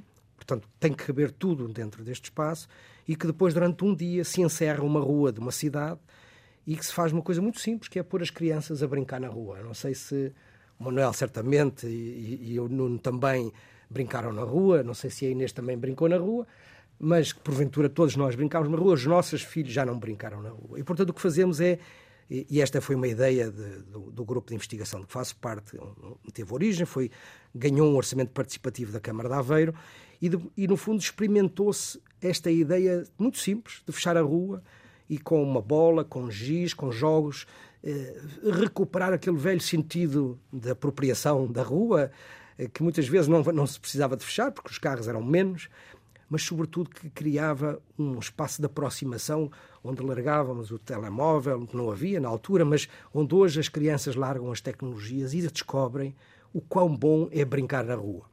Mas acontece é que não é seguro brincar na rua. Hoje temos uma, uma cota de, de, de, de motorização preocupante. Somos 60% das locações nas nossas cidades são feitas em automóvel e o que é mais preocupante é que, apesar do discurso da sustentabilidade, da bicicleta, da mobilidade suave, a realidade não está a mudar. E, portanto, projetos como o Kit, a nossa rua, mostram que não só é possível, mas, sobretudo, que tem que ser divertido. E este jogo que falámos hoje aqui, a Inês e a Catarina e o Manuel, sobre se nós não tivermos um sentido positivo nesta mudança, nós não conseguimos mobilizar as pessoas. Portanto, isto tem que ser construído de forma colaborativa, isto tem que ter uma causa, as pessoas têm que compreender o que é que vamos fazer, mas isto tem que ser, tem que nos dar gozo, tem que nos dar prazer, porque se for imposto, e há bocadinho estava a ver ali a, a televisão, hoje o marketing do Black Friday, da Week Friday, é absolutamente sedutor. É? Queremos ter um computador novo, um telemóvel novo, uma peça de roupa, comprar e comer comida que, nos faz, que não nos faz bem. E, portanto, há uma sedução do ponto de vista do marketing que nós temos que encontrar no ponto de vista das boas causas. Hum. E os influenciadores podem ajudar e estes projetos também. Deixe-me aproveitar essa ideia. Manuel Nunes, eh, uma das uh, uh, características que me uh, chamou a atenção na, na estratégia de sustentabilidade de, de Lousada é, é, a forma como ela envolve quase todas as gerações, do, dos mais novos aos menos novos. Um, quer apresentar-nos as linhas gerais dessa estratégia? eu gostava que me falasse em particular também, se assim eu entender, do, do projeto Bioscola para além de outros que, Sim, claro. que tenho a destacar. Uh, bom, uh, o, como lhe disse, o projeto, uh, portanto, a, a, estratégia nasce 2000, entre 2013 e 2014, em parceria com a Universidade de Aveiro, que na altura foi o parceiro científico que escolhemos para connosco desenhar a, a estratégia, e bem, porque de facto mostrou-se o parceiro uh, adequado na, na altura. Basicamente, a estratégia assenta em cinco eixos mais um. Portanto, o primeiro, a educação ambiental e a divulgação científica. Portanto, entendemos que era o ponto de partida fundamental. Um, a investigação e a conservação da biodiversidade. Uh, precisávamos de conhecer o território, de mapear o território, ter uma, uma carta, digamos assim, que nos permitisse ter uma base de trabalho a partir da qual criássemos todo esta, este conhecimento que depois seria passado em projetos ou em programas. Um, um outro eixo fundamental, o envolvimento social, que só poderia avançar a partir de um certo momento e não numa primeira fase, sob pena de colapsar e sabemos todos que há projetos fantásticos que morrem logo à nascença porque não conseguem mobilizar, não conseguem cativar, e, portanto sabíamos disso e portanto tivemos esse cuidado. Um, depois, uh, outros dois eixos que são um, a ação infraestrutural, portanto, há coisas que têm mesmo que ser feitas para conseguirmos ter, de facto, um ponto de partida para depois que outras aconteçam, isto do ponto de vista do município. E, finalmente, um aspecto que eu creio que é fundamental aos municípios, sobretudo, e que há pouco a Catarina também referia, que é a agenda de sustentabilidade interna. Isto é, para que sejamos levados a sério e para que possamos passar uma mensagem em que de facto acredita, temos de facto que mostrar a mudança. E o município uh, não, não tem que apregoar a mudança, tem que a fazer acontecer. E este é, na minha perspectiva, o dever, digamos, da, da ação política. Um, e, e, quando, e quando o tentamos fazer, uh, ou a partir de certo momento, quando o tentamos fazer, passou a ser algo mais ou menos natural na comunidade que os próprios decisores políticos participassem nestas, nestas mudanças. E, finalmente, um outro aspecto importante que são as parcerias. E com as parcerias eu destacaria aqui as, as associações não governamentais, caso da Educáfrica, e outras, e muitas que trabalharam connosco e trabalham sempre connosco, porque o braço longo dos municípios não chega a todo lado, não consegue chegar a todo lado. E o trabalho das ONGs é é tão mais importante quanto consegue uh, romper muitas vezes essas bolsas em que, nós, em que nós trabalhamos e vivemos e consegue chegar de uma outra forma, muitas vezes muito mais simples e muito mais direta, que o município não consegue, porque são máquinas muito mais pesadas, muito mais densas, digamos assim. E portanto, a estratégia que foi montada e que foi basicamente esta. Uh, acabou depois, entre, a partir de 2015, por desaguar num infindável número de, de projetos e de ações, posso referir a alguns, que a partir do momento em que mapeamos a realidade, em que tivemos, digamos, a validação científica daquilo que queríamos, e por validação científica falamos em trabalho de campo sobre a biodiversidade, sobre as nossas árvores, enfim, tudo aquilo que havia no território para conhecer, cartografar os cursos de água, os, os pontos, os hotspots de biodiversidade. Tudo isso foi usado depois como ferramenta para tudo o que veio a seguir. E eu devo dizer que Lousada tem cerca de 50 mil habitantes, perto disso, tem apenas 96 km o que significa uma densidade de 500 pessoas por, uh, por uh, quilómetro quadrado. E, portanto, é muita gente em pequenos espaços. No entanto, a nossa biodiversidade é de tal forma assinalável que não fica nada a dever a alguns dos parques e das reservas que temos em Portugal. Mas só é assim porque fizemos o trabalho de casa, porque outros municípios terão a mesma realidade. Não sabem, mas terão. E, portanto, partindo deste mapeamento e deste conhecimento, fizemos então acontecer tudo o que é possível fazer acontecer para envolver a comunidade. E então sim, envolvemos as pessoas. Criamos programas dirigidos aos mais pequenos, um, nomeadamente o Bioscola, que já, já vou explicar. Criamos programas dirigidos à recuperação de cursos de água, como foi o Lousada Guarda-Rios. Uh, envolvemos a comunidade. Com a comunidade envolvida. Sim, sempre tudo com a comunidade envolvida. Aliás, o município não gasta dinheiro em contratar empresas para fazerem os trabalhos. Tudo isto que eu vou descrever de seguida é feito com voluntários. O projeto Lousada Guarda-Rios toma conta de cerca de 50 km de rios no, curso, no Conselho de Lousada, rios e ribeiras, com voluntários. Mais de mil, uh, neste momento já vai mais de mil voluntários só neste projeto.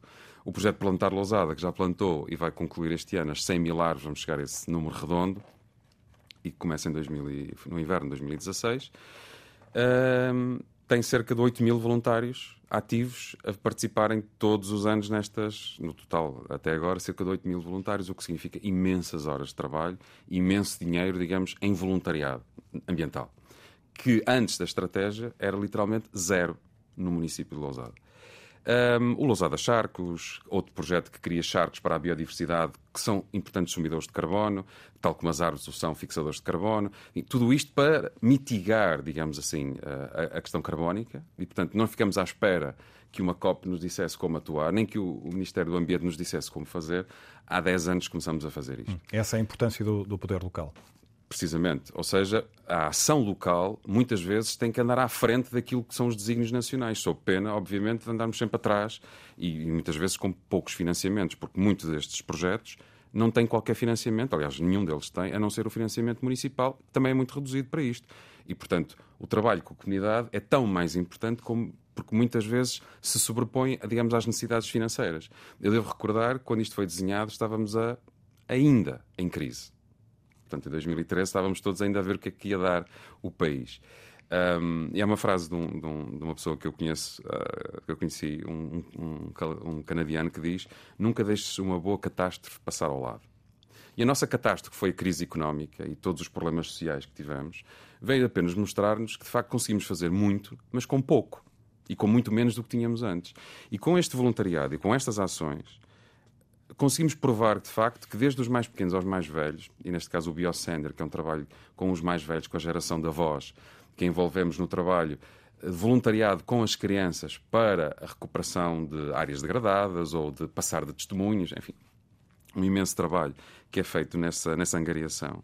Provamos que era possível mudar a face do município, envolver as pessoas, porque elas querem ser envolvidas. Temos é que lhes perguntar se querem ser envolvidas. Elas querem de facto participar temos é que lhes dar essa oportunidade. Não nos basta, obviamente, aquela aproximação de cima para baixo, é preciso a aproximação de bottom-up e, hum. e, é assim que ela funciona.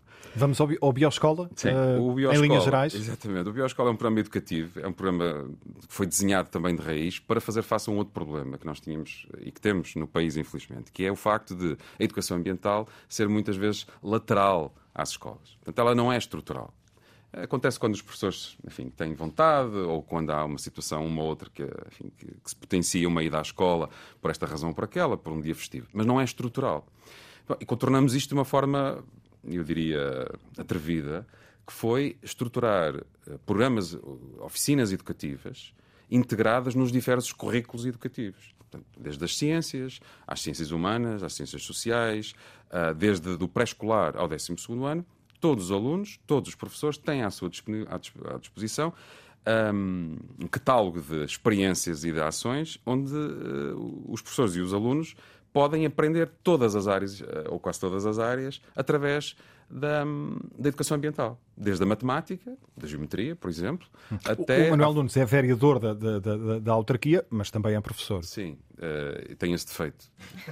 que de facto nos permite olhar para a vida de uma forma. Um, em construção, porque os professores estão sempre a ver de que forma é que podem construir algo mais com os seus alunos e, e pronto, isso acaba depois por se refletir depois na prática, neste caso, também. Uh, defeito no sentido positivo do termo, obviamente, se é que isso pode ser dito. Um, e, portanto, o, o, que aconteceu foi que o que nós verificamos foi que era possível ensinar às crianças tudo, ou quase tudo, fazendo uso da educação ambiental. Criamos uma equipa dedicada, temos quatro técnicos a tempo inteiro a trabalhar isto no município e que fazem este trabalho de uma forma regular só para ter ideia, nós temos apenas 7 mil alunos no Conselho. Começamos isto em 2018. Neste momento temos mais de 50 mil alunos envolvidos ao longo destes anos, mais de 30 mil atividades e mais de mil professores diretamente envolvidos. Isto para dizer o quê? A partir de certa altura, nós não conseguimos dar mais resposta aos professores e às vontades que havia de conseguirem que os seus alunos, por via da natureza, do ambiente, do contacto com os espaços naturais, aprendessem. Porque isto acontece em todo lado. Os alunos têm estas oficinas dentro de sala de aula, no exterior da escola, ou em, em espaço exterior à escola, zonas naturais, no centro da vila, qualquer local serve para partilharmos educação ambiental. E aquele mito de que ah, isto só pode ser feito num espaço pristino, onde podemos aprender sobre biodiversidade ou sobre isto ou sobre aquilo, obviamente não se aplica aqui. E, portanto, desconstruir a educação no sentido de construir um modelo novo de educação baseado nesta, nesta, nesta aproximação foi, digamos, talvez, talvez, porventura, o maior feito, digamos, deste envolvimento. Porque a partir das crianças, o que é que fizemos? Agarramos os pais, agarramos os avós, agarramos os tios e neste momento temos uma grande parte da nossa comunidade perfeitamente ciente de que todos os fins de semana, durante o inverno, há plantações. Durante todo o resto do ano podem tratar de rios. E não precisamos de convidar ninguém. As pessoas vão.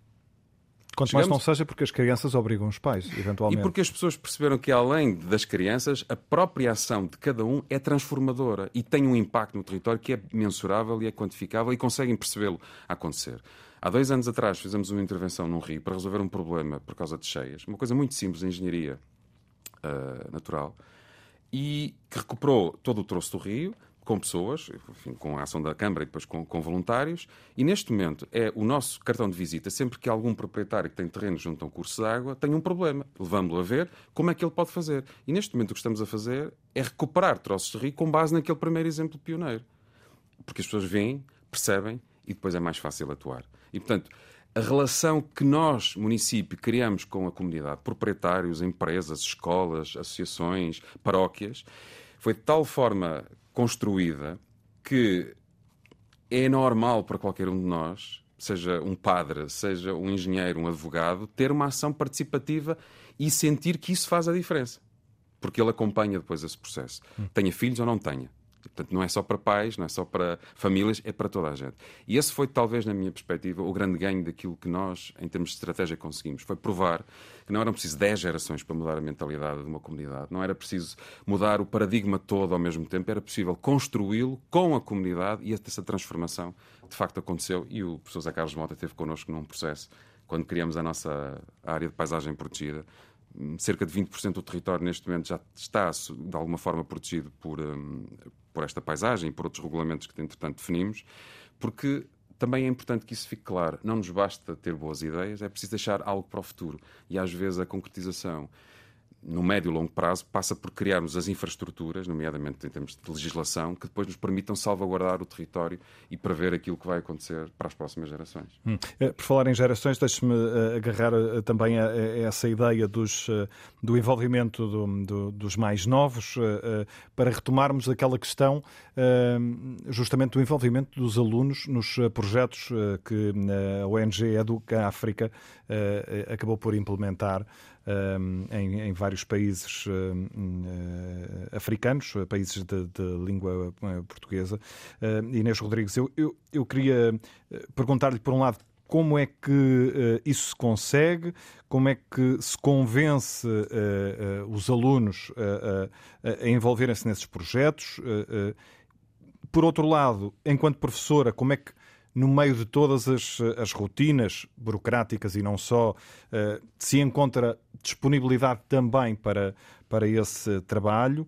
Ehm, e uma outra questão, uh, que já foi também referida aqui há, há, instantes pelo Manuel Nunes, e que tem a ver com o seguinte: o atual modelo de, de, de ensino está, na sua leitura, adaptado às necessidades dos tempos que correm, em particular nesta questão da, da educação ambiental? Ui, são muitas questões para são responder de uma só vez. Uh, eu, eu posso dizer que uh, as escolas atualmente, eu acho que isto também, os projetos passam muito por modas dentro das escolas. E, uh, e, a educação ambiental já foi moda, mas está a deixar neste momento de ser, infelizmente, porque. De ser moda junto dos jovens? Junto dos jovens e junto das instituições de ensino. Porquê? Por, precisamente porque não está em currículo. Não existe um currículo elaborado de educação ambiental que as escolas possam aproveitar, possam pegar e usar com os seus uh, alunos. Não sei se eventualmente esta municipalização que se aproxima vai mudar alguma coisa, uh, a ver vamos, mas eu penso que se houvesse uh, por parte do Ministério da Educação uma orientação mais definida para a educação ambiental nas escolas, nós teríamos uma mudança de paradigma. Porque neste momento, por exemplo, nas escolas por onde eu tenho passado, um, e no pós-pandemia, a educação ambiental está a ser relegada para segundo plano para as escolas passarem a trabalhar a saúde mental. Isto é uh, categórico. Um, se este modelo de ensino eh, é, é, é, eficaz para trabalhar estas questões? Claro que não. Quando temos um modelo de ensino que trabalha para a nota, uh, que é um sistema neste momento extremamente burocratizado, que não deixa espaço uh, para haver criatividade dentro da sala de aula, e eu partilho aqui da, da, daquilo que, que, o Manuel disse, em que os espaços de aprendizagem são importantíssimos, e eles não têm que decorrer apenas dentro da sala de aula ou dentro da escola. Não é? Uh, tem que haver espaço para os professores poderem trabalhar com os alunos determinadas temáticas fora da escola num ambiente propício a isso, porque não levá-los para uma floresta, levá-los a ver projetos como, como, como o projeto Guarda-Rios, por exemplo. Ou seja, eu penso que, que também, devido a este, a este, trabalho enorme que neste momento, esta sobrecarga de trabalho que existe sobre, sobre as escolas, e nomeadamente as secundárias, no que respeita à nota e ao exame nacional, que, que esta pressão existe, uh, eu penso que não há espaço para, para outros projetos, não há espaço, e os alunos querem. Uh, e eu sinto que os alunos uh, querem mudar e querem fazer outras coisas. E é possível isso fazer. Nós, nós trabalhamos muito. Uh, neste tipo de, de projetos que, que a Educáfrica trabalha, mais com os alunos do ensino profissional e não com os de regular. Porquê? Porque o ensino profissional está, está, é um ensino dividido por módulos e tem muito mais abertura em termos curriculares do que tem propriamente o ensino regular. Se no ensino regular um professor não der determinado conteúdo, tem que justificar por escrito porque é que não o fez. E isto para mim é inconcebível, porque eh, não, o professor não tem exatamente que dar aquela matéria Uh, não tem que dar os ângulos, como há pouco eu disse, uh, um, com, com os manuais escolares e, e, aquilo que o manual vai dizer, mas porque é que não, não trabalha os ângulos, por exemplo, a desenvolver um forno solar? Que foi, foi aquilo que, por exemplo, que os alunos do, do ensino profissional fizeram, trabalharam os ângulos desenvolvendo fornos solares. Mas no ensino regular isso não é possível fazer. Não é possível fugir desta, de, deste, deste uh, modelo. e, e por isso esta questão de Uh, estamos preparados? Não, eu acho que estamos cada vez a ficar mais para trás, precisamente porque eu penso que Portugal ainda não tem uma diretriz de educação ambiental bem definida ao nível da, da escolaridade.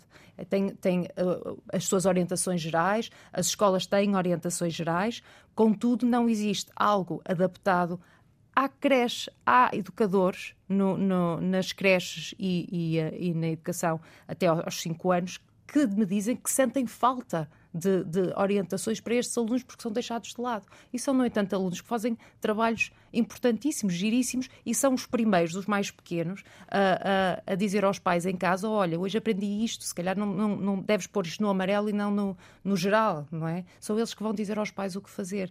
Uh, e por isso, haver bem definido orientações para os, os, diferentes níveis de ensino seria um primeiro, um primeiro passo. E depois dar um bocadinho de liberdade às escolas, tempo às escolas de fazer projetos. Uh, que pode, podiam ser projetos diferenciadores, projetos distintos, adaptados, obviamente, aos seus conteúdos, mas que neste momento, para, para os alunos do ensino regular, não é possível.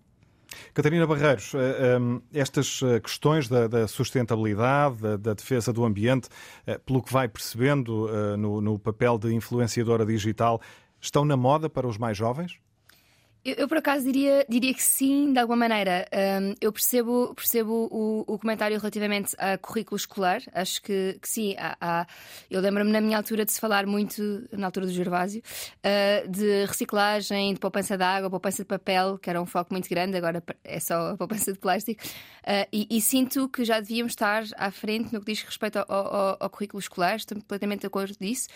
Acredito também, como foi dado o exemplo de, de, de Lousada, que tem de partir, ou que deve, se calhar, para ter efeitos mais duradouros e, e mais adequados a cada, a cada geografia, deveria partir de uma. De uma, de uma de um consórcio local, digamos assim, e não necessariamente de diretrizes nacionais impostas, porque o contexto em Lousada é muito diferente do contexto em Lisboa, que é muito, muito diferente do contexto em Beja ou no Algarve. Existem diferentes recursos no, no nosso país e diferentes geografias uh, que fazem com que seja mais importante, por exemplo, numa zona costeira, falar de, se calhar, proteção do oceano, ou de pesca, ou de uh, pradarias marinhas, uh, e se calhar em Lousada faz mais sentido falar de gigantes verdes, ou de. Quer dizer, há, há diferentes contextos e acho que pode haver uma adequação local, sendo que será necessário provavelmente haver uma diretriz nacional para que seja forçada essa ação local, quando, ela, quando não existe por iniciativa própria.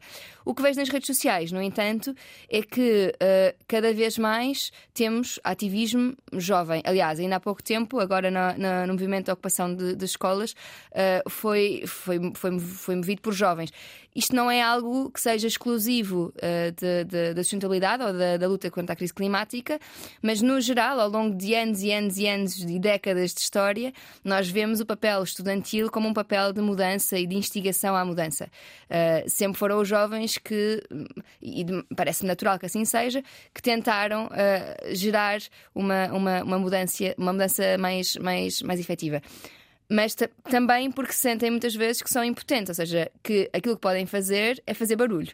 Um, porque ainda não estão em posições, muitas vezes, de estar dentro de uma empresa onde possam tentar transformar alguma coisa, ou porque ainda não estão em posições de fazer participação uh, política. Sendo que participação cívica podemos fazer todos desde muito cedo, mas há, há, este grande movimento jovem. Posso dizer que da minha comunidade existe uma grande, grande quantidade de pessoas entre os 18 e os 24. A geração mais nova não está tanto no Instagram, está mais no TikTok, uh, mas, mas sinto ainda assim uma vontade grande de fazer alguma coisa. Mas também sinto muita descrença ao mesmo tempo, e acho perfeitamente compreensível que assim seja, mas sinto, por um lado, uma urgência de ação quase. Eu não, eu não gosto de usar a palavra fundamentalista, mas. Um, quase pouco empática para tudo aquilo que não seja uma ação imediata. Uh, há uma, uma, uma incompreensão sobre porque é que não estamos já, sei lá, porque é que a Segurança Social ainda está a investir o dinheiro dos trabalhadores em fundos que investem em combustíveis fósseis. Quer dizer, isto é incompreensível. E para, e para um jovem, não é? Uh, é isto é quase um motivo de querer gritar este tipo de, de, de, de pormenores, que, que, na verdade não são bem pormenores. Ou como é que ainda é possível uh, nós não estarmos, não estarmos a descarbonizar efetivamente efetivamente como é que consideramos o gás natural uma alternativa uh, sustentável, não é? Quer dizer, isto é incompreensível a um ponto para os jovens que os leva a ser às vezes bastante, vou chamar-lhe polarizados. Um, o que leva também, no resto da sociedade, a uma espécie de criação de fosso entre os eles que são doidos e gostam de gritar e os nós que, somos, que sabemos como é que a vida funciona. Que, que, também não é assim, quer dizer, todos têm razão e ninguém tem razão, não é? Uh, é, é preciso efetivamente dar voz e capacitar este movimento jovem para medidas efetivas, porque senão vai, vai continuar esta espécie de fosse, não é? No, o que sinto nas redes sociais é que existe uma divisão, as chamadas bolhas uh, que estavam há pouco a ser referidas, que sim, eu sinto que há muitas pessoas nas redes sociais que estão envolvidas na, na luta contra a crise climática, mas isso é porque eu trabalho nesse, nessa, nessa área uh, e, e, porque naturalmente as pessoas que seguem outras no Instagram seguem por afinidade, geralmente. Então existe muito trabalho a ser feito para a sensibilização não só destes jovens que já estão tão envolvidos uh, nesta, nesta luta, mas também para mobilizar aqueles que estão mais desmotivados e que pensam que é indiferente o que eles forem fazer porque ninguém os ouve. Portanto, nem nem tanto aos berros, nem tanto calados, não é? Nós, nós queremos tentar uh, que, que exista este sentido de comunidade funcional. Agora, estes berros às vezes são necessários, não é? Manuel Nunes. Não sei, sim, sim. estava a falar, não sei se acho que ouvi Catarina, uh, pensei que tinha, que tinha concluído. Sim, sim, sim, sim, sim, não, mas, mas sim, uh, concluí. Ou seja, temos de tentar mobilizar os jovens, mas, mas dar-lhes voz efetiva, não é? Simplesmente descredibilizar movimentos estudantis que estão a tentar alguma coisa porque não são ouvidos e porque efetivamente as coisas continuam a não avançar. Hum. Manuel Nunes, como é, que, como é que avalia estes movimentos mais recentes das greves climáticas nas escolas e, em particular, os casos de jovens que ocuparam escolas e edifícios públicos já este mês? Eu há pouco comentava em off com o Zé Carlos que achei que no meu tempo de vida não queria ver uh, jovens saírem à rua para se manifestarem uh, por causas que não, enfim, outras. Um, e as causas ambientais, uh, de facto, foi uma surpresa para mim quando a greve climática aconteceu, uh, há um ano ou dois ou três. Bem, tem vindo a acontecer. E estes movimentos uh, que, a que temos vindo a assistir, enfim, salvaguardando todos os excessos que eventualmente possam vir a acontecer, são um grito de alerta. Na verdade, é, julgo que mais do que censuráveis, uh, são, na minha opinião, são, são um motivo de preocupação, porque de facto mostram que é necessário que alguém tenha que ter e levantar a voz, muitas vezes, e de forma às vezes um bocado abrupta, para que, se, para que sejam ouvidos e para que sejam considerados. De outro modo, parece que tudo passa ao lado e é uma notícia de rodapé e, e já aconteceu. E, portanto, apesar de tudo, hum, creio que é, é, mais importante o ativismo cívico e esse, esse, vir para a rua e falar e fazer acontecer do que o simples ficar em casa a anuir, hum, seja pró ou seja contra. Portanto, tem o meu apoio, decididamente. Inês Rodrigues. É, é partilho da opinião, obviamente que, que, tirando os excessos que às vezes acontecem, eu penso que a participação dos jovens deve ser fomentada, não é? A, a começar pelas escolas, e, e, as escolas têm algumas boas iniciativas no que respeita à motivação para, para a participação do cidadão. Temos o Parlamento dos Jovens, por exemplo, um, que é uma excelente iniciativa para discussão de, de, de várias uh, questões, e por isso, obviamente, que iniciativas que, que, levem à discussão, à demonstração de agrado ou desagrado sobre determinadas uh, atividades, uh, é benéfica e é benéfica para todos, porque os alunos e os jovens também aprendem a participar. Só assim é que eles aprendem a participar, não é? pelo erro ou não, não é? Hum. Nós temos uh, aqui muitos exemplos de, de, projetos de ação direta, de uh, projetos concretos. Uh, há a ideia de que esses jovens têm também essa intervenção direta, esse complemento em, em, em, atividades como as que fomos referindo aqui. Um, ou, enfim, é aceitável que fiquem só por esse. Eu acho que os jovens querem participar, querem participar, é, mas é como o Manuel dizia há pouco, é preciso mostrar aos jovens primeiro como participar e depois dar-lhes a oportunidade de não os deixar ficar sentados em casa ou nas escolas ou nas salas de aula, deixá-los participar ati e ativamente uh, nas iniciativas que são uh, promovidas. Nós temos diversas iniciativas, estamos na zona do Porto, uh, durante todo o ano temos limpezas costeiras, o que acontece muitas vezes é a falta de tempo ou a comodidade de ficar em casa num dia de chuva, por exemplo, que muitas vezes também acontece, mas para isso também penso que uh, a educação que nós damos, quer nas escolas e também aos pais, porque é importante, eu, eu, sou apologista de que deveria continuar a haver uma escola de pais para determinados assuntos, também é importante também que os pais sejam, sejam motivados a essa participação lado a lado com os seus filhos. José Carlos Monta, hum, esta questão dos, uh, dos protestos nas, nas escolas. Pois, eu, eu acho, eh, nós durante muitos anos dissemos e criticámos e queixámos que os miúdos, que os jovens não participavam, não é? Agora saíram para a rua, eh, fazem greves climáticas e queixamos de que são demasiado interventivos e, portanto, isto é um bocadinho, é um bocadinho incompreensível. Eu diria que há aqui um, uma, um primeiro momento que, que, temos que saudar, que é este, este sair para a rua, este, a ideia da greve. O meu filho Francisco diz que a greve tem um problema, é que ela pode se banalizar, não é? De repente as sextas-feiras passam a ser o dia em que não temos aulas, não é? Isso, isso eh, ele recomendava na brincadeira que o que devia haver, se calhar, era uma greve ininterrupta, até que o problema ganhasse uma expressão eh, consequente. Agora, eh, naturalmente que a expressão consequente tem que, tem, que, tem que lhes tocar a eles também. E a pergunta que se calhar deixo aqui também é o que é que nós, o que é que os jovens estão dispostos a mudar no seu comportamento, no seu por exemplo, nos consumos que fazem, naquilo que é os bens de consumo que adquirem. O Black Friday é uma tentação para muitos deles e isto significa mudar os seus hábitos de, de, de, consumo, deixar de comprar tantas coisas, porque se calhar são coisas que não precisam e que são muitas vezes motivadas por esta sociedade capitalista de consumo eh, imediato e, e, e permanente também devem, se calhar, equacionar de, como, de que forma é que vão para a escola, não é? Uma das escolas do meu filho da parte da manhã é um, é um corrupio de automóveis de, de colegas que vivem na, na, proximidade da escola, a um, dois, três quilómetros. Portanto, deslocações podiam ser feitas, na maior parte dos casos, a pé ou, ou, ou de outro modo. E, portanto, o, a provocação que eu deixo é como é que nós nos podemos organizar e mobilizar esta energia cívica Há uma cultura e um conjunto de políticas de, que, que têm vindo a emergir de inovação social de, e, portanto, de como é que as organizações, as, as ONGs, os municípios podem transformar aquilo que são as respostas inovadoras e o Manel e o que está a ser feito eu diria que é um exemplo notável que devia ser ampliado e sobretudo como é que conseguimos encontrar espaços físicos de encontro porque parece-me que e a Catarina falou da ideia da proximidade nós hoje precisamos de reconstruir os nossos modelos de vivência as nossas cidades para esta escala da proximidade e precisamos se calhar criar casas do povo 2.0, onde que, se, que, sejam não as casas do povo, das coletividades da nossa geração, mas as casas do povo centradas nesta questão da crise climática, onde possamos conversar e construir as respostas e experimentar respostas novas para os problemas.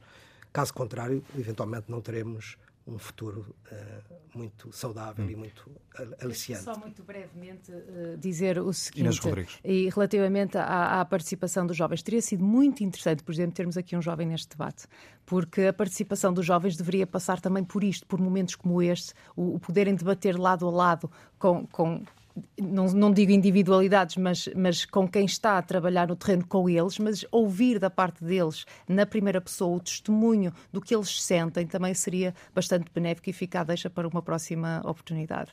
Fizemos, tentámos uh, uh, ter a presença de alguns desses jovens, não, não, foi, não foi possível por indisponibilidade da, das pessoas que contactámos. Uh, eventualmente não teremos feito os contactos todos, mas numa próxima possibilidade isso será, por certo, possível. Terminamos assim esta um, edição do Consulta Pública, produção de Ana Sofia Freitas e Francisco Alves, apoio técnico de Cláudio Calado. Voltamos de hoje a 15 dias.